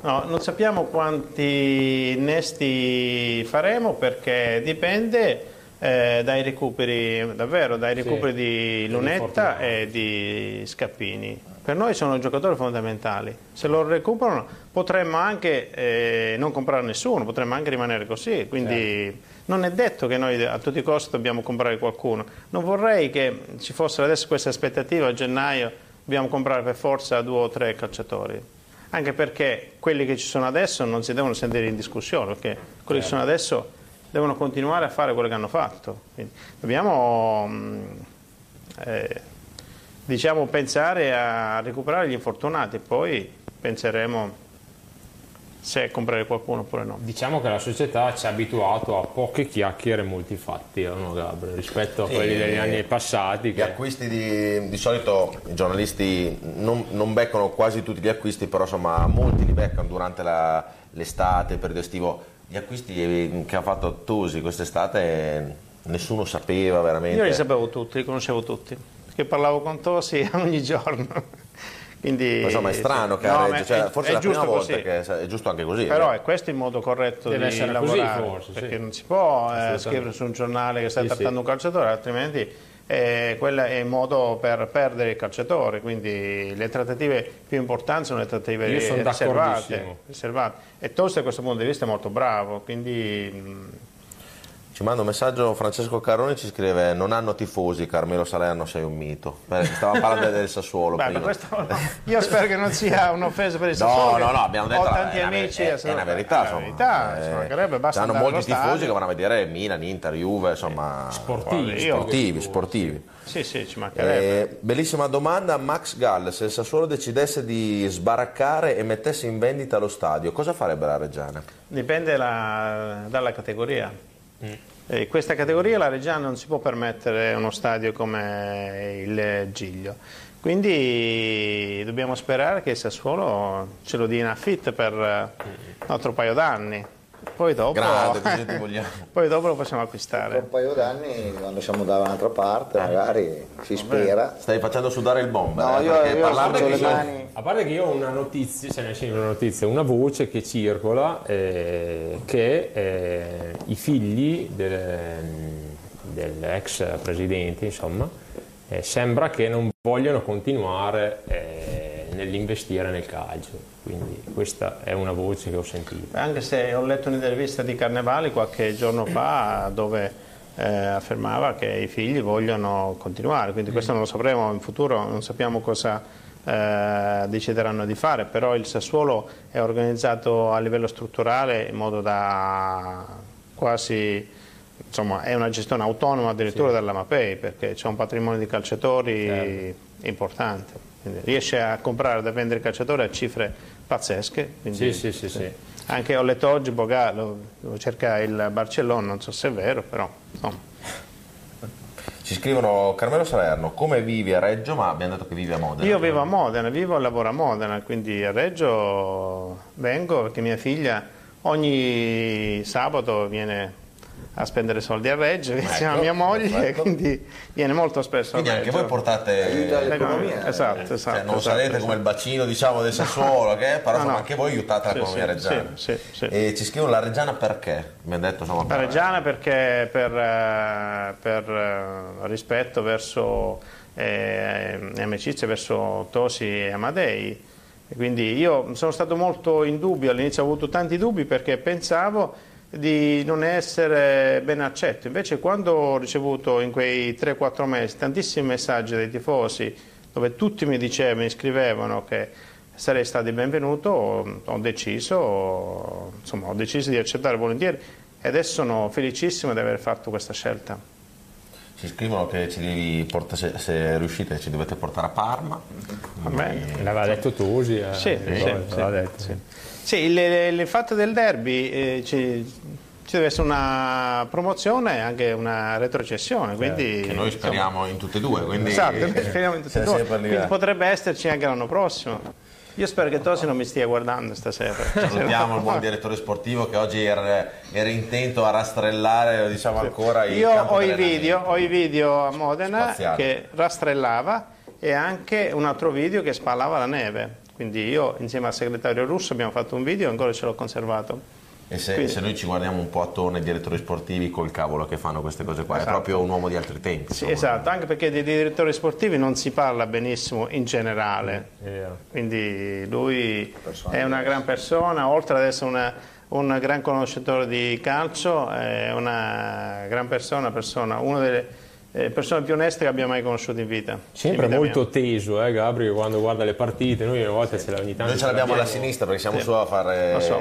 lo speakeraggio, eh, diciamo. E... Lì da solo. L'anno scorso ha visto poche partite del Modena per questo motivo. In casa non c'era quasi mai perché loro, lui è molto teso. Diciamo che soffro anch'io le, le partite, sono molto agitato. Ho, insomma, eh, la mia sofferenza delle partite è aumentata dal, dalla prima partita fino all'ultima è aumentata. Più passa il tempo e più soffro eh, durante le partite. Qua ci chiedono se tornerà a vedere la Reggiana in mezzo alla gente nei distinti. Beh, io sono andato alla prima partita, eh, adesso lo posso raccontare, sono andato con i miei bimbi e con mia moglie e ho detto non mi voglio far vedere, vado in mezzo ai distinti. Appena sono arrivato... Hanno sgamato subito. Hanno sgamato tutti, tutti, Infatti tutti. ci sono arrivati dei messaggi a noi privati perché se ci guarda molta gente ci scrivono... Salerno nei distinti. Salerno, ti ricordi su Face Reggio si è arrivato sì, dei sì, messaggi, sì, abbiamo visto Salerno nei distinti, Salerno vicino a Reggio, insomma... Abbiamo radar noi a Reggio. No. Sì, sì. Io ero stato invitato, eh, ero andato e ho detto ah, non mi voglio far vedere in tribuna, anche perché c'erano quattro dirigenti del Modena, ho detto vado nei distinti, invece mi hanno beccato tutti subito. Quindi, no, no, verrò anche nei distinti prima o poi. Ma anche in curva sud, nel anche caso, curva, perché sì, sì. Ti, ti, aspetti, cioè, ti, aspettano, io sì, fino all'anno no, scorso no, ero lì. Anche in curva. Eh, a proposito perché... di curva, Mirko, così ti facciamo respirare un attimo, se mi vuoi mettere eh, l'immagine delle, della, della, festa, delle, delle, teste quadre, intanto eccola qua, intanto prendo il messaggio che mi arrivano anche da, da TQ. Allora, per chi volesse venire alla festa sabato, noi di Face Regia saremo presenti al buffet eh, della festa delle, delle, teste quadre. Sabato 14 dicembre, festa di Natale dei 20 anni delle teste quadre, cena eh, a buffet più, un euro, eh, più una consumazione, scusate, adulti 15 euro, bimbi 10, è obbligatorio acquistare il biglietto dei giorni precedenti, ma se voi chiamate i soliti responsabili eh, prenotate insomma, ehm, per, per, la serata, in occasione della serata ci sarà la presentazione del libro delle teste quadre, veramente un libro che sarà straordinario perché raccoglierà eh, vent'anni eh, di foto, vent'anni di aneddoti vissuti con eh, tante tanti tifosi, tanti amici, tanti amici che ancora oggi vengono allo stadio, chi oggi ha una famiglia e purtroppo non viene più e chi eh, non viene più perché è scomparso, quindi i nostri amici Memella eccetera mm, saranno anche presenti forse in certe foto, io non lo so, però lo spero con tutto il cuore. Quindi venite, venite alla festa e potete chiamare il numero eh, 334 81 eh, 04 180 eh, per prenotare e, e venire con noi insomma, a divertirsi e passare una serata diversa al di fuori della, della nostra curva sud. E, ok, questo l'abbiamo detto. E stavano dicendo appunto che stai ricevendo un sacco di complimenti, quindi te lo aspettavi? No, no non me l'aspettavo. Eh, davvero, io quando eh, ho passato quei quattro mesi a pensare cosa fare, eh, la paura più, più, grossa che aveva era quello di venire a Reggio e non essere desiderato. Invece poi davvero ho capito che ai tifosi della Reggiana faceva piacere eh, insomma, il mio arrivo a Reggio. Quindi davvero ho deciso di venire perché non volevo essere insultato, insultato sia a Modena Sì, che a sì, Reggio. certo. Quindi Beh, diciamo che il fattore i tifosi del Modena ambientale è fondamentale, sì, non sì. è non è accettato, accettato, cioè, anche perché spenderò qualche soldo e non ho nessun No, interesse e poi economico in città. Forse è, è- è ben, è ben chiarire che i tifosi a Reggiana eh, apprezzano tutti quelli che mettono dei soldi nella Reggiana, Eh, è a una- prescindere. E c'è un ringraziamento E alla base. alla base. Poi anche Piazza è stato osannato perché ha, buttato un sacco di soldi nella Reggiana, poi è andata come, come è andata. Però tutti a dire perché avete osannato Piazza. Piazza in due anni ha speso tanti Ha speso soldi. tanti soldi. Però poi ha voluto fare quello che ha voluto fare, vabbè, però eh, No, non ha Io- l'esperienza per fare calcio. Assolutamente. fino a prova contraria, cioè voglio dire. Però uno- io dico, esatto, quello che dicevi tu è una cosa importante. Io ho sempre detto, anche dall'anno scorso, che la, la squadra eh, è un bene pubblico. Sì, sì. Eh, la squadra appartiene ai tifosi. Quindi, anche perché cambia eh, proprietario ogni due o tre Certo, anni, certo. quindi non è proprietà privata. Quindi quando qualcuno mette anche un solo euro per una squadra che sa che non è sua, che la lascerà, bisogna solo ringraziarlo. apprezzare, Beh, è stato eh, solo sì, sì, e ringraziare. certo, ma questo perché noi eh, mettiamo eh, tanti soldi nella Reggiana, ma eh, non abbiamo niente in cambio. Certo, certo. Cioè, chi vive in città potrebbe avere eh, visibilità, potrebbe avere pubblicità. Io che non Sì, vivo sì, nemmeno in città, non lavoro in città, certo. lo faccio solo per passione per, Per il passione, calcio. sì, sì. Quindi, ripeto, se la squadra non è una proprietà privata che passerà... eh, quanti, anni, quanti proprietari è cambiato negli ultimi 15 anni? Ne sono Quindi 7, questo- 8, 10. il concetto è che la squadra non è una proprietà privata. La squadra di calcio, ci sono pochi esempi di società che hanno un presidente, Sì, sì, il proprietà, la. Juve, gli altri ce ne sono pochi. Quindi bisogna ringraziare chiunque mette un solo euro nella, Poi adesso squadra. onestamente io, mh, a, me, a me dà questa impressione, cioè, almeno fa piacere che c'è gente che vuole fare calcio. Cioè, non, è, non- non è solo un discorso di business o meno, capito? Ma no, Cioè, business. alla, fine, alla fine uno viene qua e vuole fare calcio, con Tosi, Amadei, lei, cioè, quelli che ci sono, alla fine È una passione come tante si persone. cerca di fare una il meglio possibile, poi i risultati sono un'altra cosa, perché non è facile, perché pallo e gol sei un fenomeno, pallo fuori Eh, capisci niente, Esatto. funziona così. Però adesso secondo me c'è questa possibilità, Anche perché, ah, che da un po' che non avevamo secondo me. Sì, in effetti, come dicevamo prima, per esempio, prendiamo il presidente del Palermo, del Palermo Zamparini, è andato a Palermo ma ha costruito Ha portato centri in- commerciali, Esatto. insomma c'è stato un business dietro. Esatto, esatto. In questo caso Carmelo Salerno non deve costruire un centro commerciale, Se Amadei, vuole ristrutturare Villa Granata, visto ah, che che è un architetto, Se lo farà lo farà il comune, non lo farò io. Quindi... se vuole fare un bel progetto, Però un progetto- lo può fare. No, lui compra i giocatori, ragione, No, no, basta. io eh, ho- cioè, sono già molto impegnato a Modena a livello lavorativo, quindi difficilmente verrò a Reggio Emilia. Però ci sono tanti esempi di, di- di Cellino che adesso ha preso il Brescia, non so, perché Sì. ha preso probabilmente solo per Sì, sì, passione sportiva, per appassionato di calcio. Non credo Poi che... uno che nel calcio da anni forse Esatto, eh, esatto. diventa poi una passione. Quindi. Qui ci chiedono eh, se i rapporti con Sassuolo sono ottimi, quelli col Monza come sono? Non si sa. eh, dicono, dicono che potrebbe lì, essere buttano un lì. attaccante che potrebbe venire, però Ma quell'attaccante credo che sia mm, in prestito con obbligo di riscatto da parte del Monza, quindi difficilmente ah, si sei, potrà sei liberare. Eh, no, grande, grande. Difficilmente si potrà liberare, secondo me. Quindi- Allora, festa dell'unità di Modena, ristorante Il Falò. Ho detto a mia moglie, vedi quel signore con la camicia bianca e le due bimbe? Sarà il futuro presidente della Reggiana. Lei mi guarda e dice, ma sa di, è normale? Eh, lo so, lo so. Hanno ragione. E I tifosi del Modena si sono sentiti un po' traditi, però sanno quello che ho fatto io per Modena è il motivo perché io sono andato da Modena, sono andato via da Modena. Sì, qua chiaramente ci scrivono anche dalla parte di Modena, insomma non sono molto contenti che tu sia Eh, venuto so. qua, e ci scrivono che sei un po' voltagabbana, fino a ieri aveva un cuore giallo-blu, oggi granate, domani, No, però no. abbiamo spiegato, anche tuo figlio va in curva. Io quindi- il cuore giallo-blu rimane e credo che i tifosi Granata non sono offesi da questa cosa. E io non sono stato molto gavane perché non è stata una mia scelta Sì, se lasciare. spiegarlo, no, non, sono non è stata una mia scelta eh, lasciare in Modena, ma è stata una scelta degli altri soci. Noi non abbiamo voluto fare una guerra quindi abbiamo lasciato fare a chi ha voluto fare tutto da solo. Io non voglio fare polemiche, non ho mai voluto accusare nessuno e i tifosi del Modena sanno che Romano Sgedone è il miglior eh, proprietario che loro potessero desiderare, potessero ave avere come proprietario. Però vincere nel calcio... Non contano solo i soldi. Non contano solo i soldi. Bisogna saperli Quindi, spendere.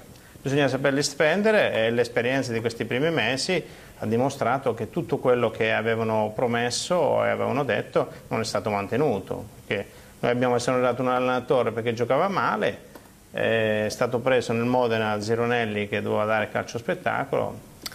E, insomma, Zironelli e il Modena e quindi anche i loro dirigenti sono stati fischiati da tutto lo stadio. Quindi, Tra l'altro dicevamo proprio prima che tuo figlio continua ad andare in curva, mio è appassionato del Modena. Mio figlio è appassionato del Modena.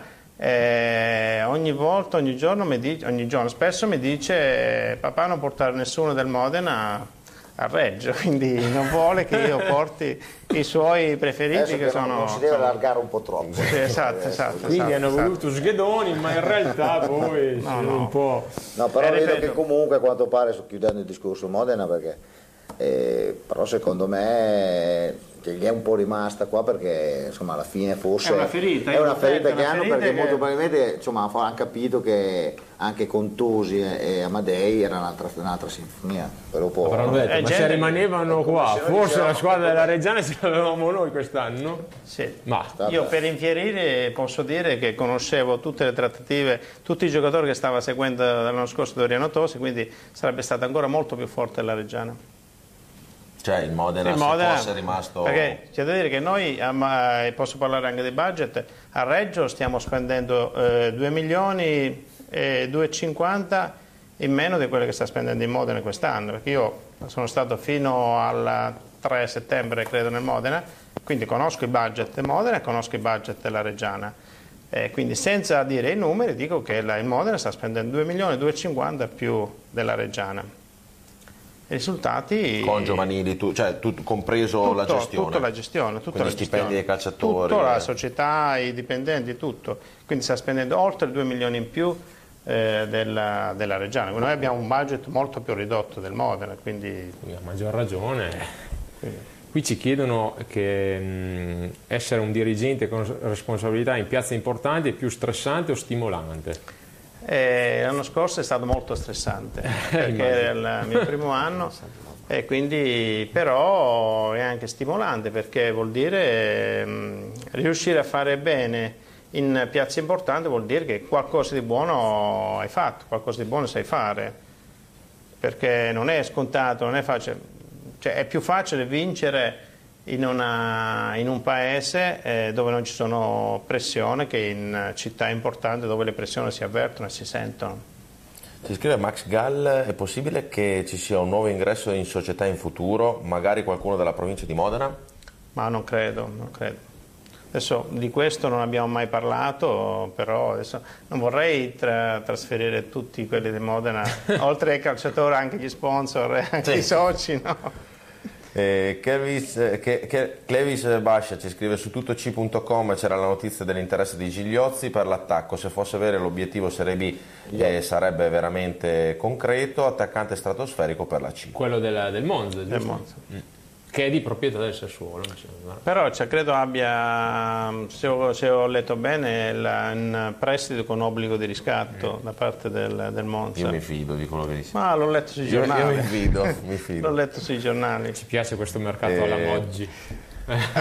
Ah, eh, Cristian, Cristian Guerra ci scrive, ma quindi i modenesi non sono contenti di Sghedoni? No, perché noto un po' di rosi- rosicamento. No, sono, di Sgedoni sono contenti. Eh, ripeto, Sgedoni è il miglior proprietario che potesse esserci a Modena, però della società non sono contenti. Se uno stadio, uno stadio intero, eh, mi ha raccontato, io l'ho visto in tv, ma chi c'era mi ha raccontato che uno stadio intero ha fischiato la squadra dopo una vittoria, quando si fischia la squadra si fischia tutta, compresa la società. Sì, sì, certo. Io da quando seguo calcio non ho mai visto una- uno stadio fischiare una squadra dopo una vittoria. Quindi mh, il problema è che eh, a volte bisogna stare attenti a fare delle promesse, Mh, eh, dire faremo un calcio spettacolo diverso da quello dell'anno scorso. e poi giocare molto male come sta facendo, come ha fatto fino adesso in Modena, insomma è una delusione per tutti i tifosi. Poi considera, eh, considerate che a Modena ci sono gli abbonati come ci. Oltre 5.000 abbonati, sì, sì. Meritano, meritano, altro. Cioè la Reggiana, il Modena e Cesena merita di essere sempre tra le prime. Quindi ci scrivono anche da Modena, ci scrivono Fabio Valerio, fatti i budget tuoi.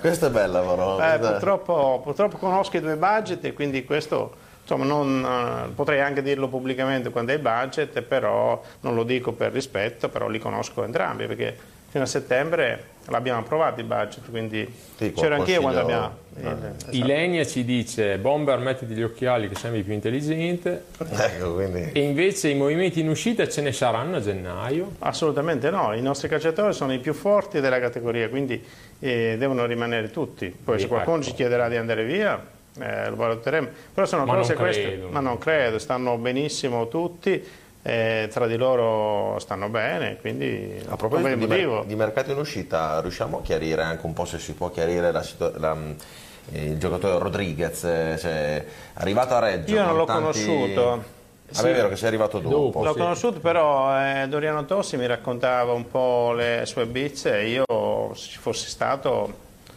eh, avrei consentito di, di, di mandarlo via anche prima, perché non può un calciatore eh, stonare in un gruppo, quindi era l'unico che probabilmente mh, non si era integrato, non si era adattato eh, al gruppo. Quindi, non cantava col coro. Non cantava col coro, è stata una perdita a livello tecnico importante perché siamo rimasti eh, senza un attaccante, però credo che Beh, sia stato giusto. La colpa è stata comunque perché la società cosa poteva no, fare? No, la colpa è stata sua perché... Se uno chiede di andare via è chiaro sì, che chiede di andare via, tra l'altro in Serie D, eh, sì, nemmeno una Serie D diversa. Cioè che, che tra l'altro non sono neanche in, in testa. Non sono nemmeno in testa, esatto. Però credo che si sia lamentato perché non giocava, invece secondo me le prime partite l'ha giocate, ha giocate tutte. buttate in Serie, in serie C, sì, le ha buttate tutte. Delle gran pretese.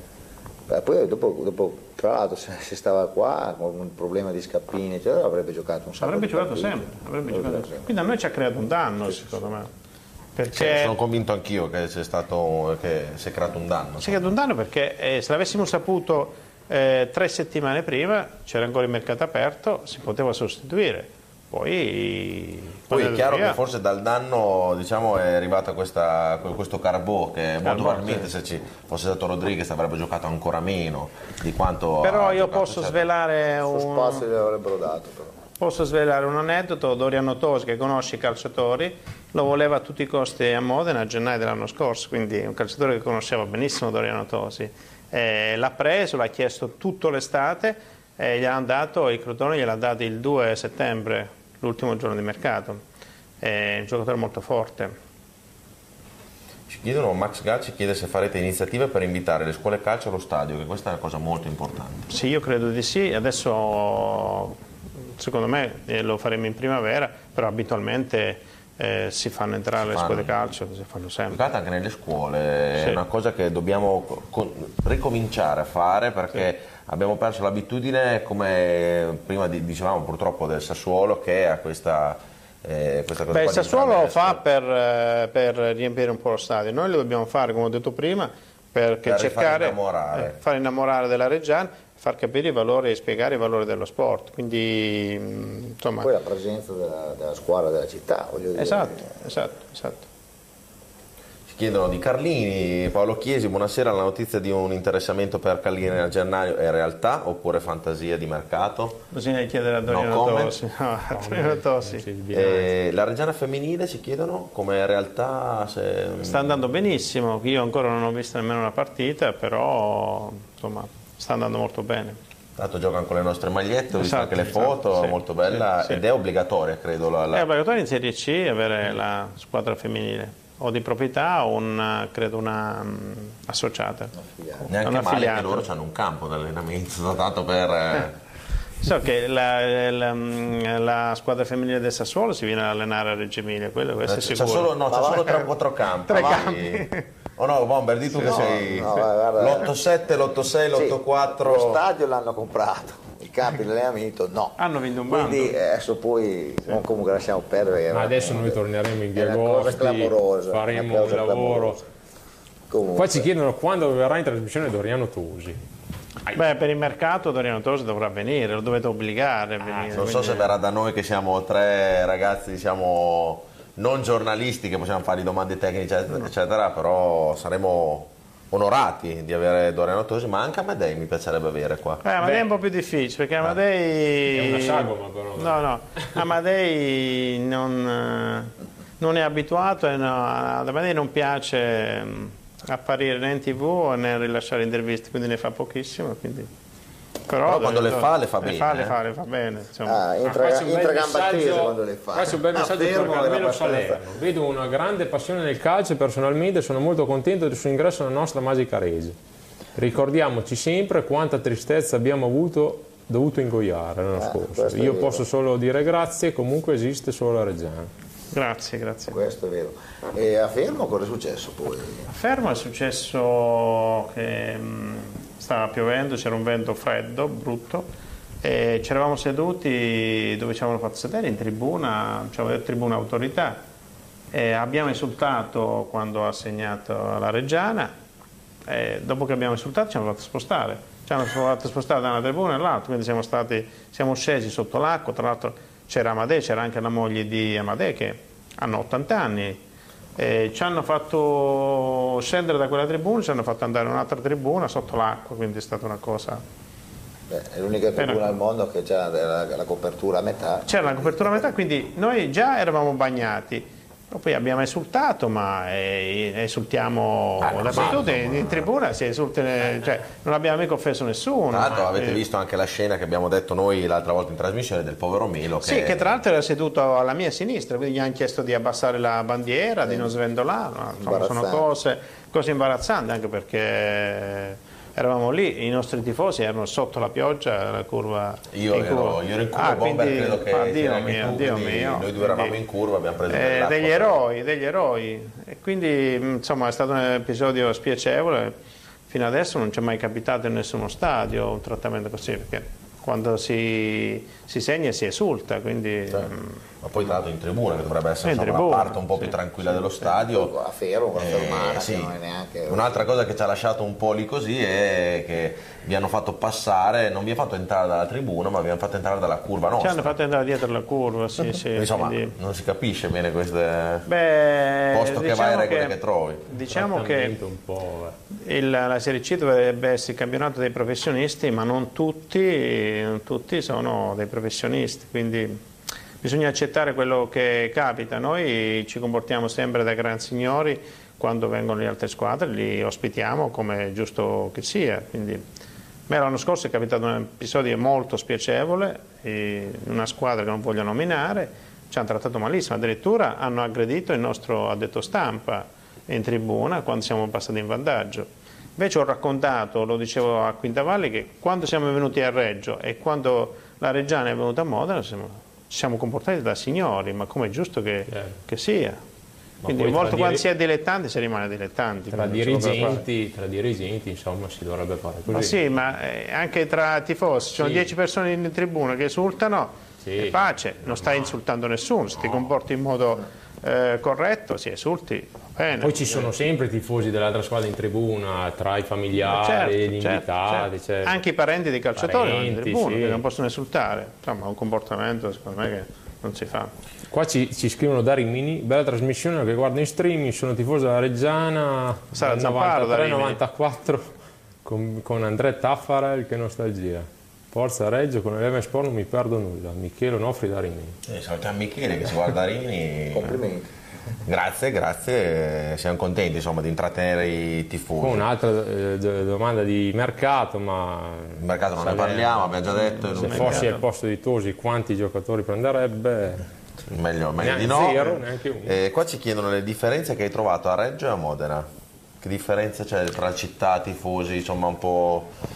Ma io a Reggio ancora devo cercare di, devo ancora capire mm, dove, do- dove sono, insomma sono arrivato eh, per ultimo, ehm, quindi la società la sto conoscendo adesso, i soci li sto conoscendo adesso, eh, la passione dei tifosi credo sia, sia identica. Modena c'è la passione eh, sono 5.000 abbonati e ci sono 5.000 abbonati anche a Reggio, quindi questa è una cosa, una cosa straordinaria. Non è facile trovare ehm, così tanti abbonati. Carpi in Serie B l'anno scorso ha fatto credo 800, 800 abbonati, quindi pensare che in Serie D e in Serie C ci sono 5.000 abbonati, quindi è una cosa straordinaria perché poi il calcio ehm, esiste se ci sono dei tifosi, se lo stadio è pieno, perché immagina di giocare senza tifosi, quindi la cosa più bella e più importante che accomuna queste città, Modena, Reggio, ma anche Cesena, ho visto un pubblico a Cesena incredibile, Bellissimo. sono, Sì. sono i tifosi. A Cesena tra l'altro 8.000 abbonati. 8.007 abbonati, quindi Piazze sono- importanti. Ecco, queste piazze meriterebbero categorie sempre molto alte. quindi- Ci scrive Paolo Chiesi, anche, i tifo- anche i tifosi sono stati aggrediti al Braglia, io ne sono un esempio solo per aver risultato a gol. Eh, credo che sia stato nel derby. In tribuna è tribuna, successo, è sì. successo. Hanno aggredito verbalmente anche Amadei, hanno aggredito verbalmente anche me, anche se io non ho esultato per rispetto eh, de- di chi mi sedeva accanto, che io Certo. ero seduto al mio posto eh, perché ho un abbonamento al Modena e non ho esultato, però alcuni tifosi credo abbiano fatto spostare anche un paio di tifosi dopo l'esultanza. Sono stati gli Stuart e la Digos che l'abbiano fatto, l'ha fatto spostare. Ma io credo che non sia giusto, perché stiamo parlando sempre di calcio, dobbiamo ricordarlo sempre che non siamo in guerra, stiamo, facendo, Sì, sì, cioè, certo. stiamo disputando una partita di calcio, uno sport, quindi ci sta che ognuno tifi per la propria squadra, quindi esultare non è un'offesa No, per, eh, infatti, perché ti eh. sta vicino, assolutamente. Gli insulti sono altri. C'hai altri messaggi? Il 24 settembre in piazza Prampolini Tosi ha detto Parma stiamo arrivando. Il socio Salerno cosa dice? Che stiamo arrivando, quindi Adesso stiamo da- arrivando. Dategli Eh, tempo che... Sarà in macchina con Tosi quando arriveremo a Parma. Stiamo arrivando, si devono, mm, devono accadere due eventi, quindi una promozione e una retrocessione, quindi O una doppia promozione. una doppia promozione. Ma adesso diciamo, facciamo- cerchiamo di farne una noi quanto prima, Sì, visto che sono infatti. 22 anni che Sì, siamo sì. in fondo. da- e Quindi non è facile, Non è io- non facile, dobbiamo non illudere facile, nessuno, ci dobbiamo esatto, non è credere, però non dobbiamo illudere facile. nessuno perché è difficilissimo. Anche serve. perché il livello di questo campionato obiettivamente... il livello è altissimo. Poi tutti gli anni è un un anno diverso, non sai mai, però quando cap- capita l'occasione di avere la fortuna di, Bisogna di esserci, farla. bisogna esserci, esatto. Anche se, ripeto, ci sono delle squadre molto più attrezzate di noi a livello numerico, anche a livello di budget, perché Padova, Vicenza, Sudtirol, Sì, sì, Triestina spendono cifre folli, folli, folli, davvero. Confronto, sì, c'hanno una rosa comunque C'è di una rosa calciatori sì, impressionante. Sì, impressionanti. Come mi ricordo Gonzales quando, era, quando eravamo nei playoff contro l'Alessandria. dicevamo che prendeva 350 mila È euro. vero, è ecco. vero, è vero. Quelli che prendono ormai tutti i giocatori del Monza, questo non gli spende il giocatore del Monza, a quello che ne so io. Quindi, eh, pe- però questo dà ancora più valore a quello che stiamo facendo noi, dà ancora più valore alla- a quello che sta facendo la squadra, perché sta facendo qualcosa di straordinario. Sta facendo qualcosa di straordinario perché siamo numericamente di meno e hanno delle rose eh, pazzesche. Quindi il merito di quello che stiamo facendo è tutto dei, calci- dei giocatori e del- dell'allenatore, di Alvini. No, ma io sono convinto che con un paio di innesti questa squadra se la gioca alla grande con tutti. Sì, anche, secondo me. Anche perché nessuno, nessuno ci ha messo sotto. Voi avete visto tutte le No, partite, assolutamente. abbiamo perso una partita. Anche a Vicenza. Esatto, a Vicenza dovevamo passare in in vantaggio dopo 5 vantaggio. minuti. Un più giusto, ha segnato con Sì, un sì. tiro che se lo fa altre 100 volte lo sbaglia 150 volte e poi dovevamo passare in vantaggio il palo dopo 10 minuti, quindi nessuno ci ha messo sotto, quindi questo ci deve rendere orgogliosi a prescindere di come finirà il campionato. No, ma Quindi- infatti il campionato della Reggiana, il mister, i giocatori sta facendo un campionato strepitoso, eh, ma anche i numeri, eh, perché 35 punti eh, sono, vabbè c'è ancora l'ultimo d'andata, stiamo, facciamo 36, No. anche se speriamo 38, vabbè dai, ma non per essere buoni, dai, non- Miglior, ce miglior la attacco, Sì, sì, miglior attacco. Però, Scarpini. però fare 70-72 punti in, in un giorno d'andata si vince con 76-77. Il prob- La, la stranezza di questo campionato è che il Vicenza sta facendo un campionato assurdo. però il Vicenza... Perché 42 punti sono tanti. Sì, sì, sono tanti. Tanti. Poi, visto come ha vinto le ultime quattro partite Vicenza, Sì, sì. con tiri da fuori aria così a casa Ah, alla sono- fine. ah, Quindi io non credo che possa durare per sempre. eh, Diciamo vince spesso con i, grazie Con ai i singoli, singoli. esatto, sì. esatto. Noi invece vinciamo con, messo- con la squadra. Si è messo i, i punti in saccoccia e sai com'è. Però il campionato è lungo, No, è ancora lungo. Ripeto, sì. senza voler illudere nessuno, noi stiamo facendo qualcosa eh, di più degli altri a livello di gioco, quindi nessuna squadra ci ha messo sotto. Quindi noi tra l'altro abbiamo pareggiato, io guardavo la classifica la settimana scorsa, abbiamo pareggiato con gli ultimi sei eh, in classifica, quindi E come? È sempre esatto, l'episodio esatto. negativo. Quindi dobbiamo essere fiduciosi e orgogliosi della dobbiamo squadra. guardare la faccia della, della- della No, ma- medaglia che non abbiamo, no, abbiamo perso una sola partita. Abbiamo perso una sola partita, No, ma infatti Vicenza cioè, perso il campionato che stiamo facendo ti stavo dicendo appunto, ho fatto quel discorso qua perché è un campionato strepitoso, cioè viene quasi sminuito perché il Vicenza ha un passo assurdo. Esatto, ma se il però Vicenza è poi sminuito. mantiene questa media, gli faremo esatto, complimenti. Cioè, da me fa 90 punti, è impossibile Esatto, Io non ci credo, però adesso lo vedremo, quindi se Però mantiene questa media... la Reggiana sta facendo un gran campionato e speriamo che continui. Io, io ho un articolo della Gazzetta dello Sport conservato quest'estate che diceva che la Triestina avrebbe vinto per distacco sugli altri, poi ci sarebbe stato Vicenza, noi ci davano ottavi, ottavi dall'ottavo Sì, sì, al decimo posto, io ce l'ho ancora conservato l'articolo, quindi Eh, stiamo facendo qualcosa il campionato della Triestina è veramente deludente perché c'ha con i giocatori che giocatori ha, importanti. Esatto, esatto. Mando un messaggio da, da- da Parma, vi Sì, aspettiamo. vi aspettiamo in A, eh, tre promozioni in tre anni. In A o in A? In A. Eh. Ma ci aspettiamo, ma secondo me anche loro vogliono, vogliono avere Vabbè, questo derby, vabbè. insomma è una cosa Li accontentiamo. Li- accontentiamo. dell'allenatore del Parma, eh, come si chiama, D'Aversa, eh, sei mesi fa, che dice che lui, mh, diciamo, era ammaricato perché non può più rivivere le atmosfere dei derby che ha giocato certo, quando abbiamo giocato. Allora, ma perché non E ci arrivano tanti messaggi qua, ci sta riempendo veramente la- la bacheca. E Luca Quintavalli cosa ne pensi di Carmelo Salerno? Glielo chiederemo casomai a Luca. A Luca, esatto, Sì, esatto. eh, Non ha senso eh, autoelogiarsi. diciamo, Però io ho raccontato nella prima conferenza stampa che Luca è la, contrario. la sera del derby, la sera del derby che il Modena ha vinto 4-1 ai playoff, la sera mi ha inviato un, messaggio, facendomi complimenti a livello sportivo. Io insomma sono rimasto anche sono rimasto molto colpito da quel messaggio perché non me l'aspettavo, lui non aveva il mio numero, poi quando si perde non è facile essere In quel momento eh, era il sportivi. presidente del Modena. Era il presidente del Modena, quindi mi ha mandato un bellissimo messaggio facendomi complimenti per la obiettivamente vittoria. poi la partita non c'è stata molto partita, insomma, perché Ah, i playoff, Diciamo sì, che sì. forse sì, i singoli hanno fatto un po' la differenza in quella partita, sì. diciamo che non c'è stato. Durante il campionato un pareggio secondo me era, era forse giusto perché abbiamo perso credo con gol di Ferrari, Ferrari, esatto. 1-0 in campionato. Anche se al ritorno potevamo vincere, che Ferrari ha sbagliato un gol Sì, clamoroso. sì. Anche due. Anche Ci due. dicono Max, Max Gall, Folloni sei peggio della Colli. A leggere il messaggio, non lo so, perché li stiamo leggendo tutti, eh, perché non ce ne abbiamo più uno. Potete passare il signor Salerno il mio contatto, sono agronomo e mi occupo dei campi da calcio da 30 anni, grazie. Va bene. Di dopo ti daremo il numero. E- Però bisogna passarla al comune comunque. ah, è vero, grande. Che noi ne abbiamo. grande. La passeremo a- al sindaco e soci.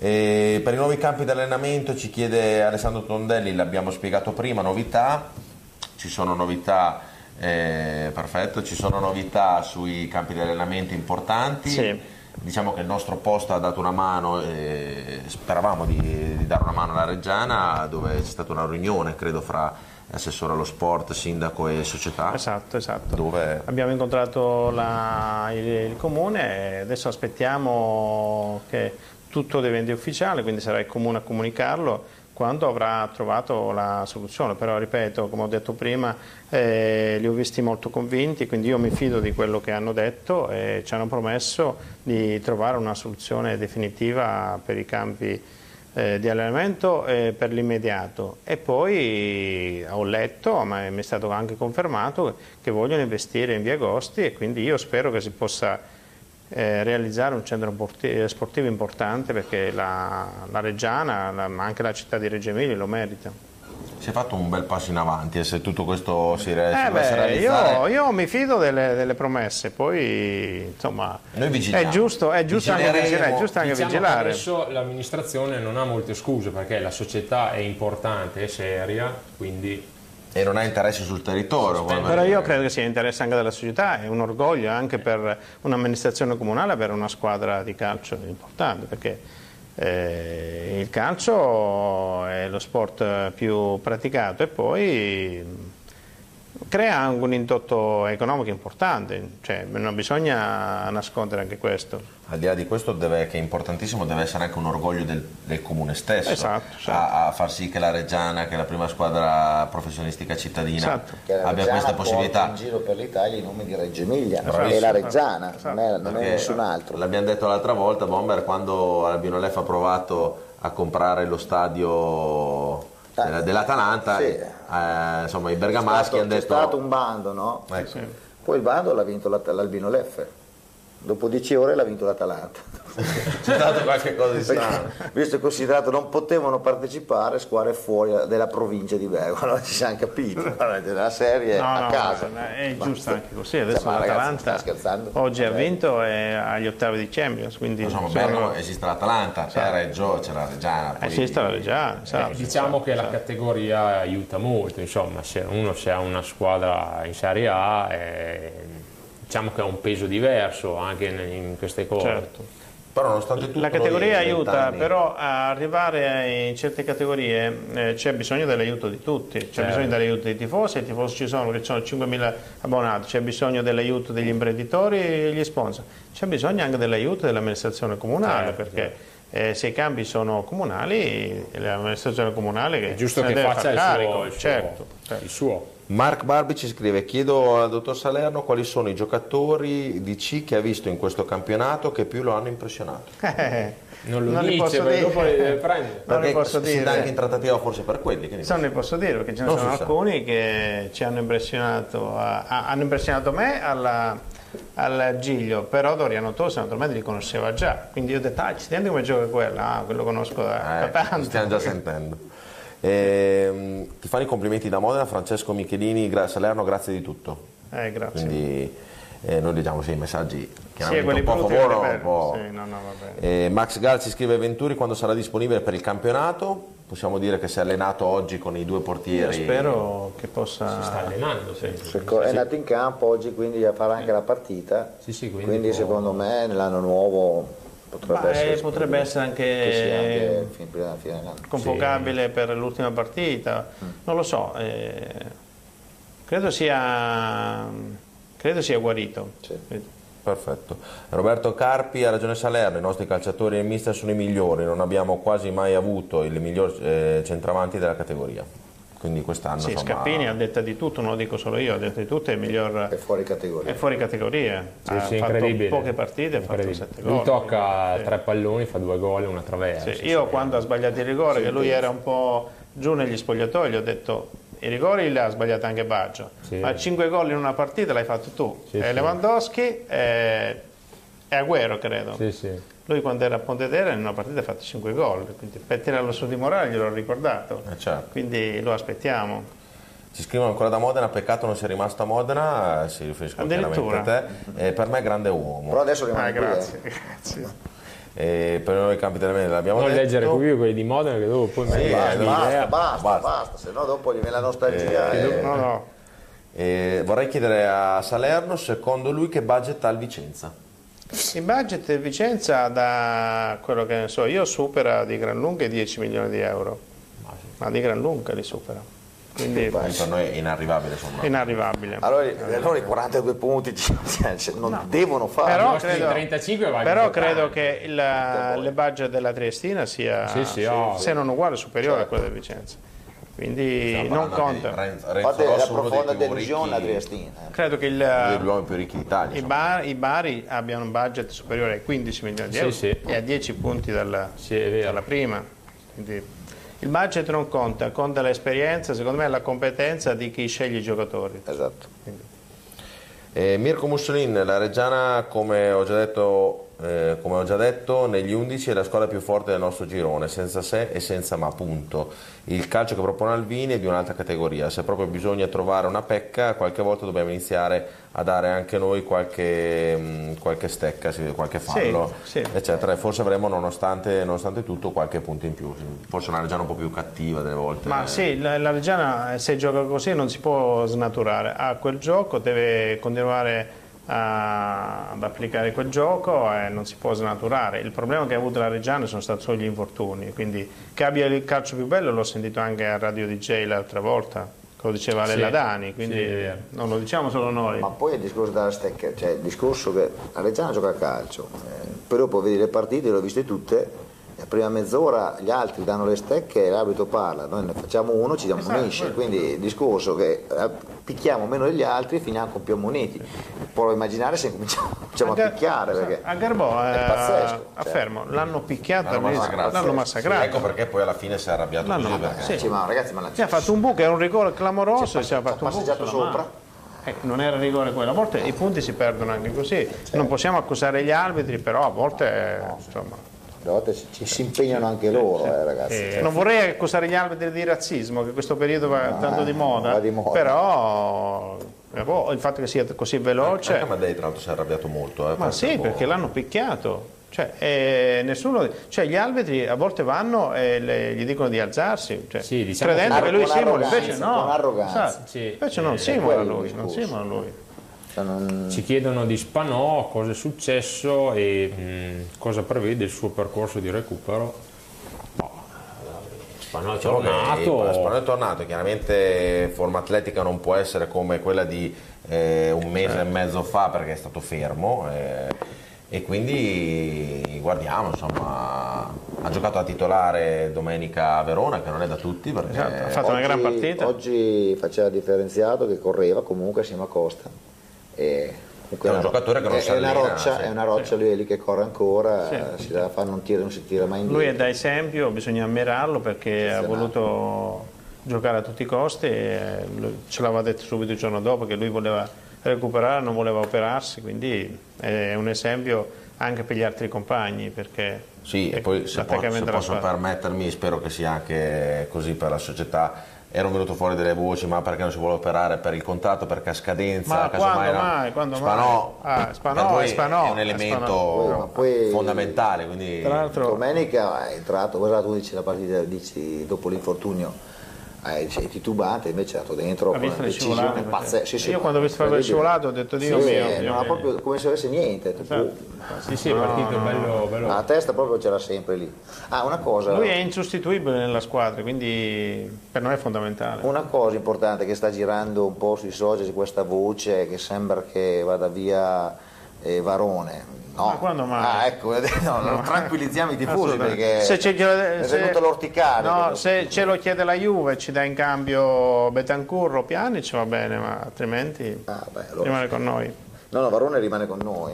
ci mancherebbe Salutate che Car- Carmelo trattato ingiustamente qui a Modena, quindi ti sta scrivendo molti a Modena. ma strano che ma- parlano bene di me a Modena Ah, oggi sono quindi tutti- vuol dire che solo i miei soci parlavano male molto probabilmente sarà così. Ci chiedono, chiedono a Salerno cosa ne pensa di acquistare Voltan, che è quello della... È del Vispesaro che ci ha fatto ballare a centrocampo, il numero 8. Sì. Molto veloce, bravo. posso rispondere almeno su questo Ai, ai, allora. Benissimo. Eh, Alessandro Tondelli, Salerno ha già una bozza di progetto per un presunto nuovo centro di allenamento, visto che comunque No, non ho progetto anche perché eh, è qualcosa che farà il comune. Io credo che il comune farà fare un progetto per eh, Via Agosti e sarà proprio Beh, con l'accordo che prenderà con la Curia diventerà, Sì. proprietario, quindi un'opera pubblica, non lo può Diciamo progettare che, un privato. di- diciamo che ehm, eh, sul sito del comune appunto c'è scritto che dal primo di luglio dell'anno prossimo eh, l'area di Via Gossi sarà inserita nel progetto dell'arena del campovolo, quindi il Esatto. comune investirà in tutta l'area, quindi, eh, Esatto, quindi è un'opera pubblica, Sì, quindi il comune sì, certo. cioè non può andare un privato a fare Certo, un progetto, qualcosa. Quindi... Allora, sono le 23 precise, ci abbiamo gli ultimi 5-10 minuti perché ci state continuando a scrivere, però insomma anche il buon Mirko Zucchi deve andare a letto perché domani torna qua e anche noi andiamo a lavorare. E andiamo veloce a leggere i messaggi. Michael Selmi, eh, ciao intanto un benvenuto a Carmelo Salerno e gli auguro il meglio a Reggio. E poi voglio fare i complimenti alla società perché lunedì si gioca con la maglia del centenario, molto bella, rinnovo subito ad Alvini eh, ah, rinnovo subito ad Alvini i saluti. Eh, a proposito di questa maglia del centenario, è uscita questa notizia de- di questa ipotetica maglia, ci puoi dire qualcosa di... Ma non nuovo c'è niente di- ufficiale, quindi non capisco come mai sia uscita questa notizia, quindi non, è- non c'è niente di ufficiale, quindi non ha senso parlarne, quindi c'era non- un'idea, non quindi non, ancora. non è sicuro, non è ufficiale, quindi eh, anzi mi è dispiaciuto molto che sia uscita questa notizia come notizia certa sui giornali, anche perché non l'abbiamo data noi la notizia. Quindi, eh, no, ok. Non si sa, non c'è, non c'è niente di certo e quindi... È stata buttata lì e basta. stata buttata lì, Insomma, esatto, non esatto. c'è niente di... Sì, perché ci ha mandato anche molti messaggi per le nuove maglie che subito sono state, ehm, ha detto la società tempo fa quando sono state presentate allo store che non potevano essere utilizzate te- perché, Perché avevano i laccetti. sì, sì. E allora adesso ci, chie- ci chiedevano molti tifosi il perché vengono utilizzate non dico il Padova, perché evento, proprio per questa cosa che tra tutto Reggiane e la Gazzetta di Reggio è uscita. Quindi per il momento Non, è- Non non c'è Volevamo creare un diciamo. evento, però eh, ancora non è certo, quindi se qualcosa non è certo è inutile pubblicizzarla o parlarne, quindi eh, perché magari illudiamo qualcuno e poi non si realizza, non, è, Quindi non ci facciamo una bella figura. non ci Eventualmente lo direte più avanti. aspettiamo i prossimi giorni i comunicati ufficiali Esatto, esatto, della esatto. società. Sì. Ma E- io noto che a volte escono delle notizie sui giornali eh, un po' così, non dico inventate, ma Un po' spinte, un diciamo. po' spinte. In realtà dobbiamo abituarci a parlare ah, solo con i comunicati della società, perché a volte eh, delle notizie, anche se qualcuno non se ne accorge, po- potrebbero anche danneggiare la, la squadra, la società, potrebbero creare delle tensioni all'interno della squadra, all'interno della società. Quindi secondo me ci dobbiamo abituare a parlare solo a livello ufficiale con i comunicati che la società di volta in volta scrive. Giustamente. Giusto. Max Gal domanda di mercato, Ibrahimovic, Ibrahimovic, eh, secondo me? Lo vogliono tutti, quindi... secondo me è troppo vecchio, noi stiamo cercando qualcuno più giovane. Giusto. Ma quanti gol farebbe Ibrahimovic nel girone di ritorno se giocasse secondo voi? No, secondo me, Ne qualcuno- dai. farebbe Se, se fosse sempre secondo me è più forte Scappini, però secondo me anche Ibrahimovic Ora, qualcosa farebbe. Eh, Massimo Castellari, ero scettico sull'arrivo di Salerno, ma mi devo ricredere. Diretto, mai banale e chiaro nelle risposte. Ah, grazie. Grazie. visto che Ripeto, io il fatto che i tifosi della Reggiana mi abbiano accettato così è una cosa insomma molto bella per me.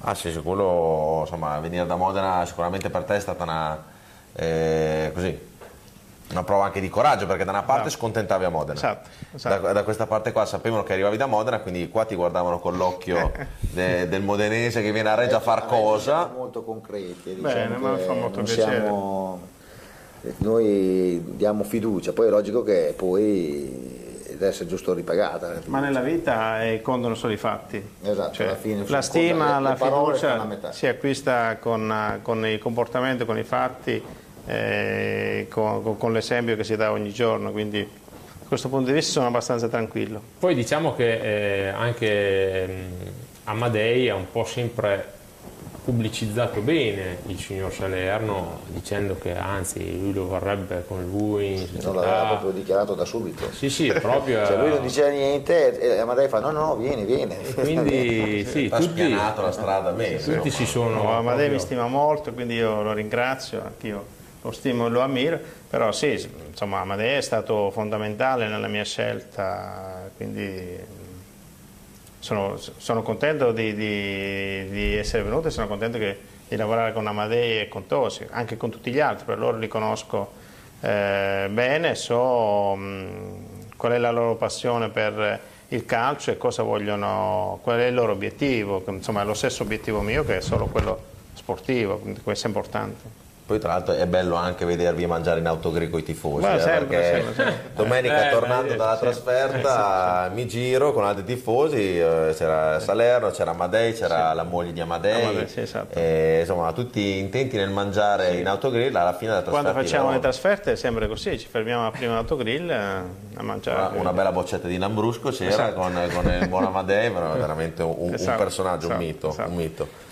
E leggiamo gli ultimi messaggi. Allora, Salerno mi piace vincere a Verona, andiamo anche a vincere col Chievo e Hellas, Fabio Ferrari, quindi ipotizzando una Quello anche futura. non ipotizzando la nostra vittoria, potremmo ipotizzare allora, le retrocessioni. Ah, sì. Speriamo di salire noi in B che tutte scendono. Esatto, però. esatto. Eh, hai ancora qualche messaggio nel computer, messaggi normali? Intanto Bomber se vuoi fare le ultime domande, se abbiamo le ultime No, no, Abbiamo, cartucce. abbiamo toccato quasi, quasi tutto, adesso ancora possiamo Il dottor Salerno ci faccia tanto, sognare. Ci deve far sognare. Ma no, eh, sono i tifosi davvero, io ehm, non sono né ruffiano né falso, ma credo che eh, i tifosi incidono tantissimo in una squadra di calcio. Io ho visto delle partite dove, se non per offendere di nuovo il Sassuolo, ma dove la curva non canta. Cioè, voi avete visto la partita del Sassuolo, una partita banale? Io ho visto anche qualche partita perché ho, ho Diciamo de- delle non- conoscenze, ho visto anche qualche partita abbiamo a avuto il- Sassuolo, Empoli, insomma Certo. così. Non abbiamo avuto il coraggio che hai avuto tu. No, io ci sono andato. Almeno il Bomber credo sia. andato, io non sono mai andato, onestamente, i tifosi sono, sono i tifosi che fanno sognare una società. Non- e io non spero che lunedì eh, il Giglio sia pieno stracolmo perché è una partita importantissima e i tifosi potrebbero fare la differenza questa- in questa partita. Questa è la partita più difficile dell'anno perché è l'ultima partita del girone di andata e vincendo potremmo fare qualcosa di straordinario. Arrivare a 38 punti che vorrebbe dire due punti a media punti, media due Incredibile, punti. incredibile. E Eh, facendo, che facendo gli scongiuri è una media punti. No, è pazzesca, una media vince il camp- esatto. Esatto, vince facendo gli scongiuri, quindi- Se non c'è una squadra fuori concorso, come al momento quella del Vicenza, però Quindi lunedì è importante, io spero che sia lo stadio pieno. Perfetto, direi che abbiamo detto tutto. Vi aspettiamo allora lunedì. Partita alle 20.30 o 20.45? 20.45, 20.45, ci sono sempre degli orari particolari Sì, eh, che la sì, Lega Pro ci regala. E tra l'altro faremo un campionato di ritorno quasi, cioè molte partite il lunedì. Quindi Eh, conosceremo, conosceremo- No, io non sono contento, a me piace giocare la domenica alle 3, Mm. quindi, però vuol dire che conosceremo i risultati degli altri, quindi saremo Saremo avvantaggiati. qualche cosina avvantaggiati. No, io dovremmo giocare sempre di domenica alle 15, quindi abbiamo due posticipi Vicenza sul tiro, giusto? Il lunedì, che già a Vicenza c'era già una concomitanza, quindi è già stata spostata al lunedì, perché non giochiamo col Vicenza in casa il lunedì sera. Sì. E poi non so, col Modena, che gioca- già, a proposito del ritorno giocheremo, c'è la concomitanza, cosa... Credo con Sassuolo Roma Pensate di Sassuolo fare- Sì, Cioè, però Sassuolo- quando siamo sotto potrebbero semmai anticipare Sì. la Lega di Serie A, semmai si Anticipa il anticipa, Sassuolo. ancora non si sa. Io oggi quindi. ho letto che hanno già anticipato una partita, quindi con il Fano che era previsto il lunedì, eh, il Sassuolo gioca di sabato e quindi noi giocheremo di domenica. Quindi io credo che il Sassuolo anticiperà diverse partite. Anche perché, se- anche perché credo che la regola sia che se Sassuolo dovesse posticiparlo lunedì, per regola 24 ore prima non si può giocare sullo stesso terreno. E non gioco. credo che il Sassuolo ci faccia giocare prima, Prima. di loro. Ecco. Eh, dopo. Però nel caso c'è una regola, Sì, no? Per sì. la UEFA sono 48 ore, per la No, Lega il Sassuolo vuole giocare giustamente prima di noi perché il campo lo vuole, il sabato. lo vuole perfetto. Sì. Eh, sì, io credo che il Sassuolo anche per esigenze televisive eh, Sì. anticiperà il sabato, ma non per noi perché sono sì. già in programma. Loro ancora il calendario di A, degli anticipi ancora non è stato Certo, sì, sì, eh, quindi stilato. Quindi, non è detto che ci saranno delle no, concomitanze. cioè. qualcuno ci sarà, ma No, ho visto che c'erano, sono 5 le date di concomitanza, Sì, sì, sì, Eh, sì, quindi già una la eviti col Vicenza che gioca il lunedì sera, non so col altre, Modena so. potremmo proporre di giocare a Braille così vinciamo di nuovo a possiamo No, no, giochiamo in casa, no, però ci siamo già andati, adesso giochiamo in casa che è così.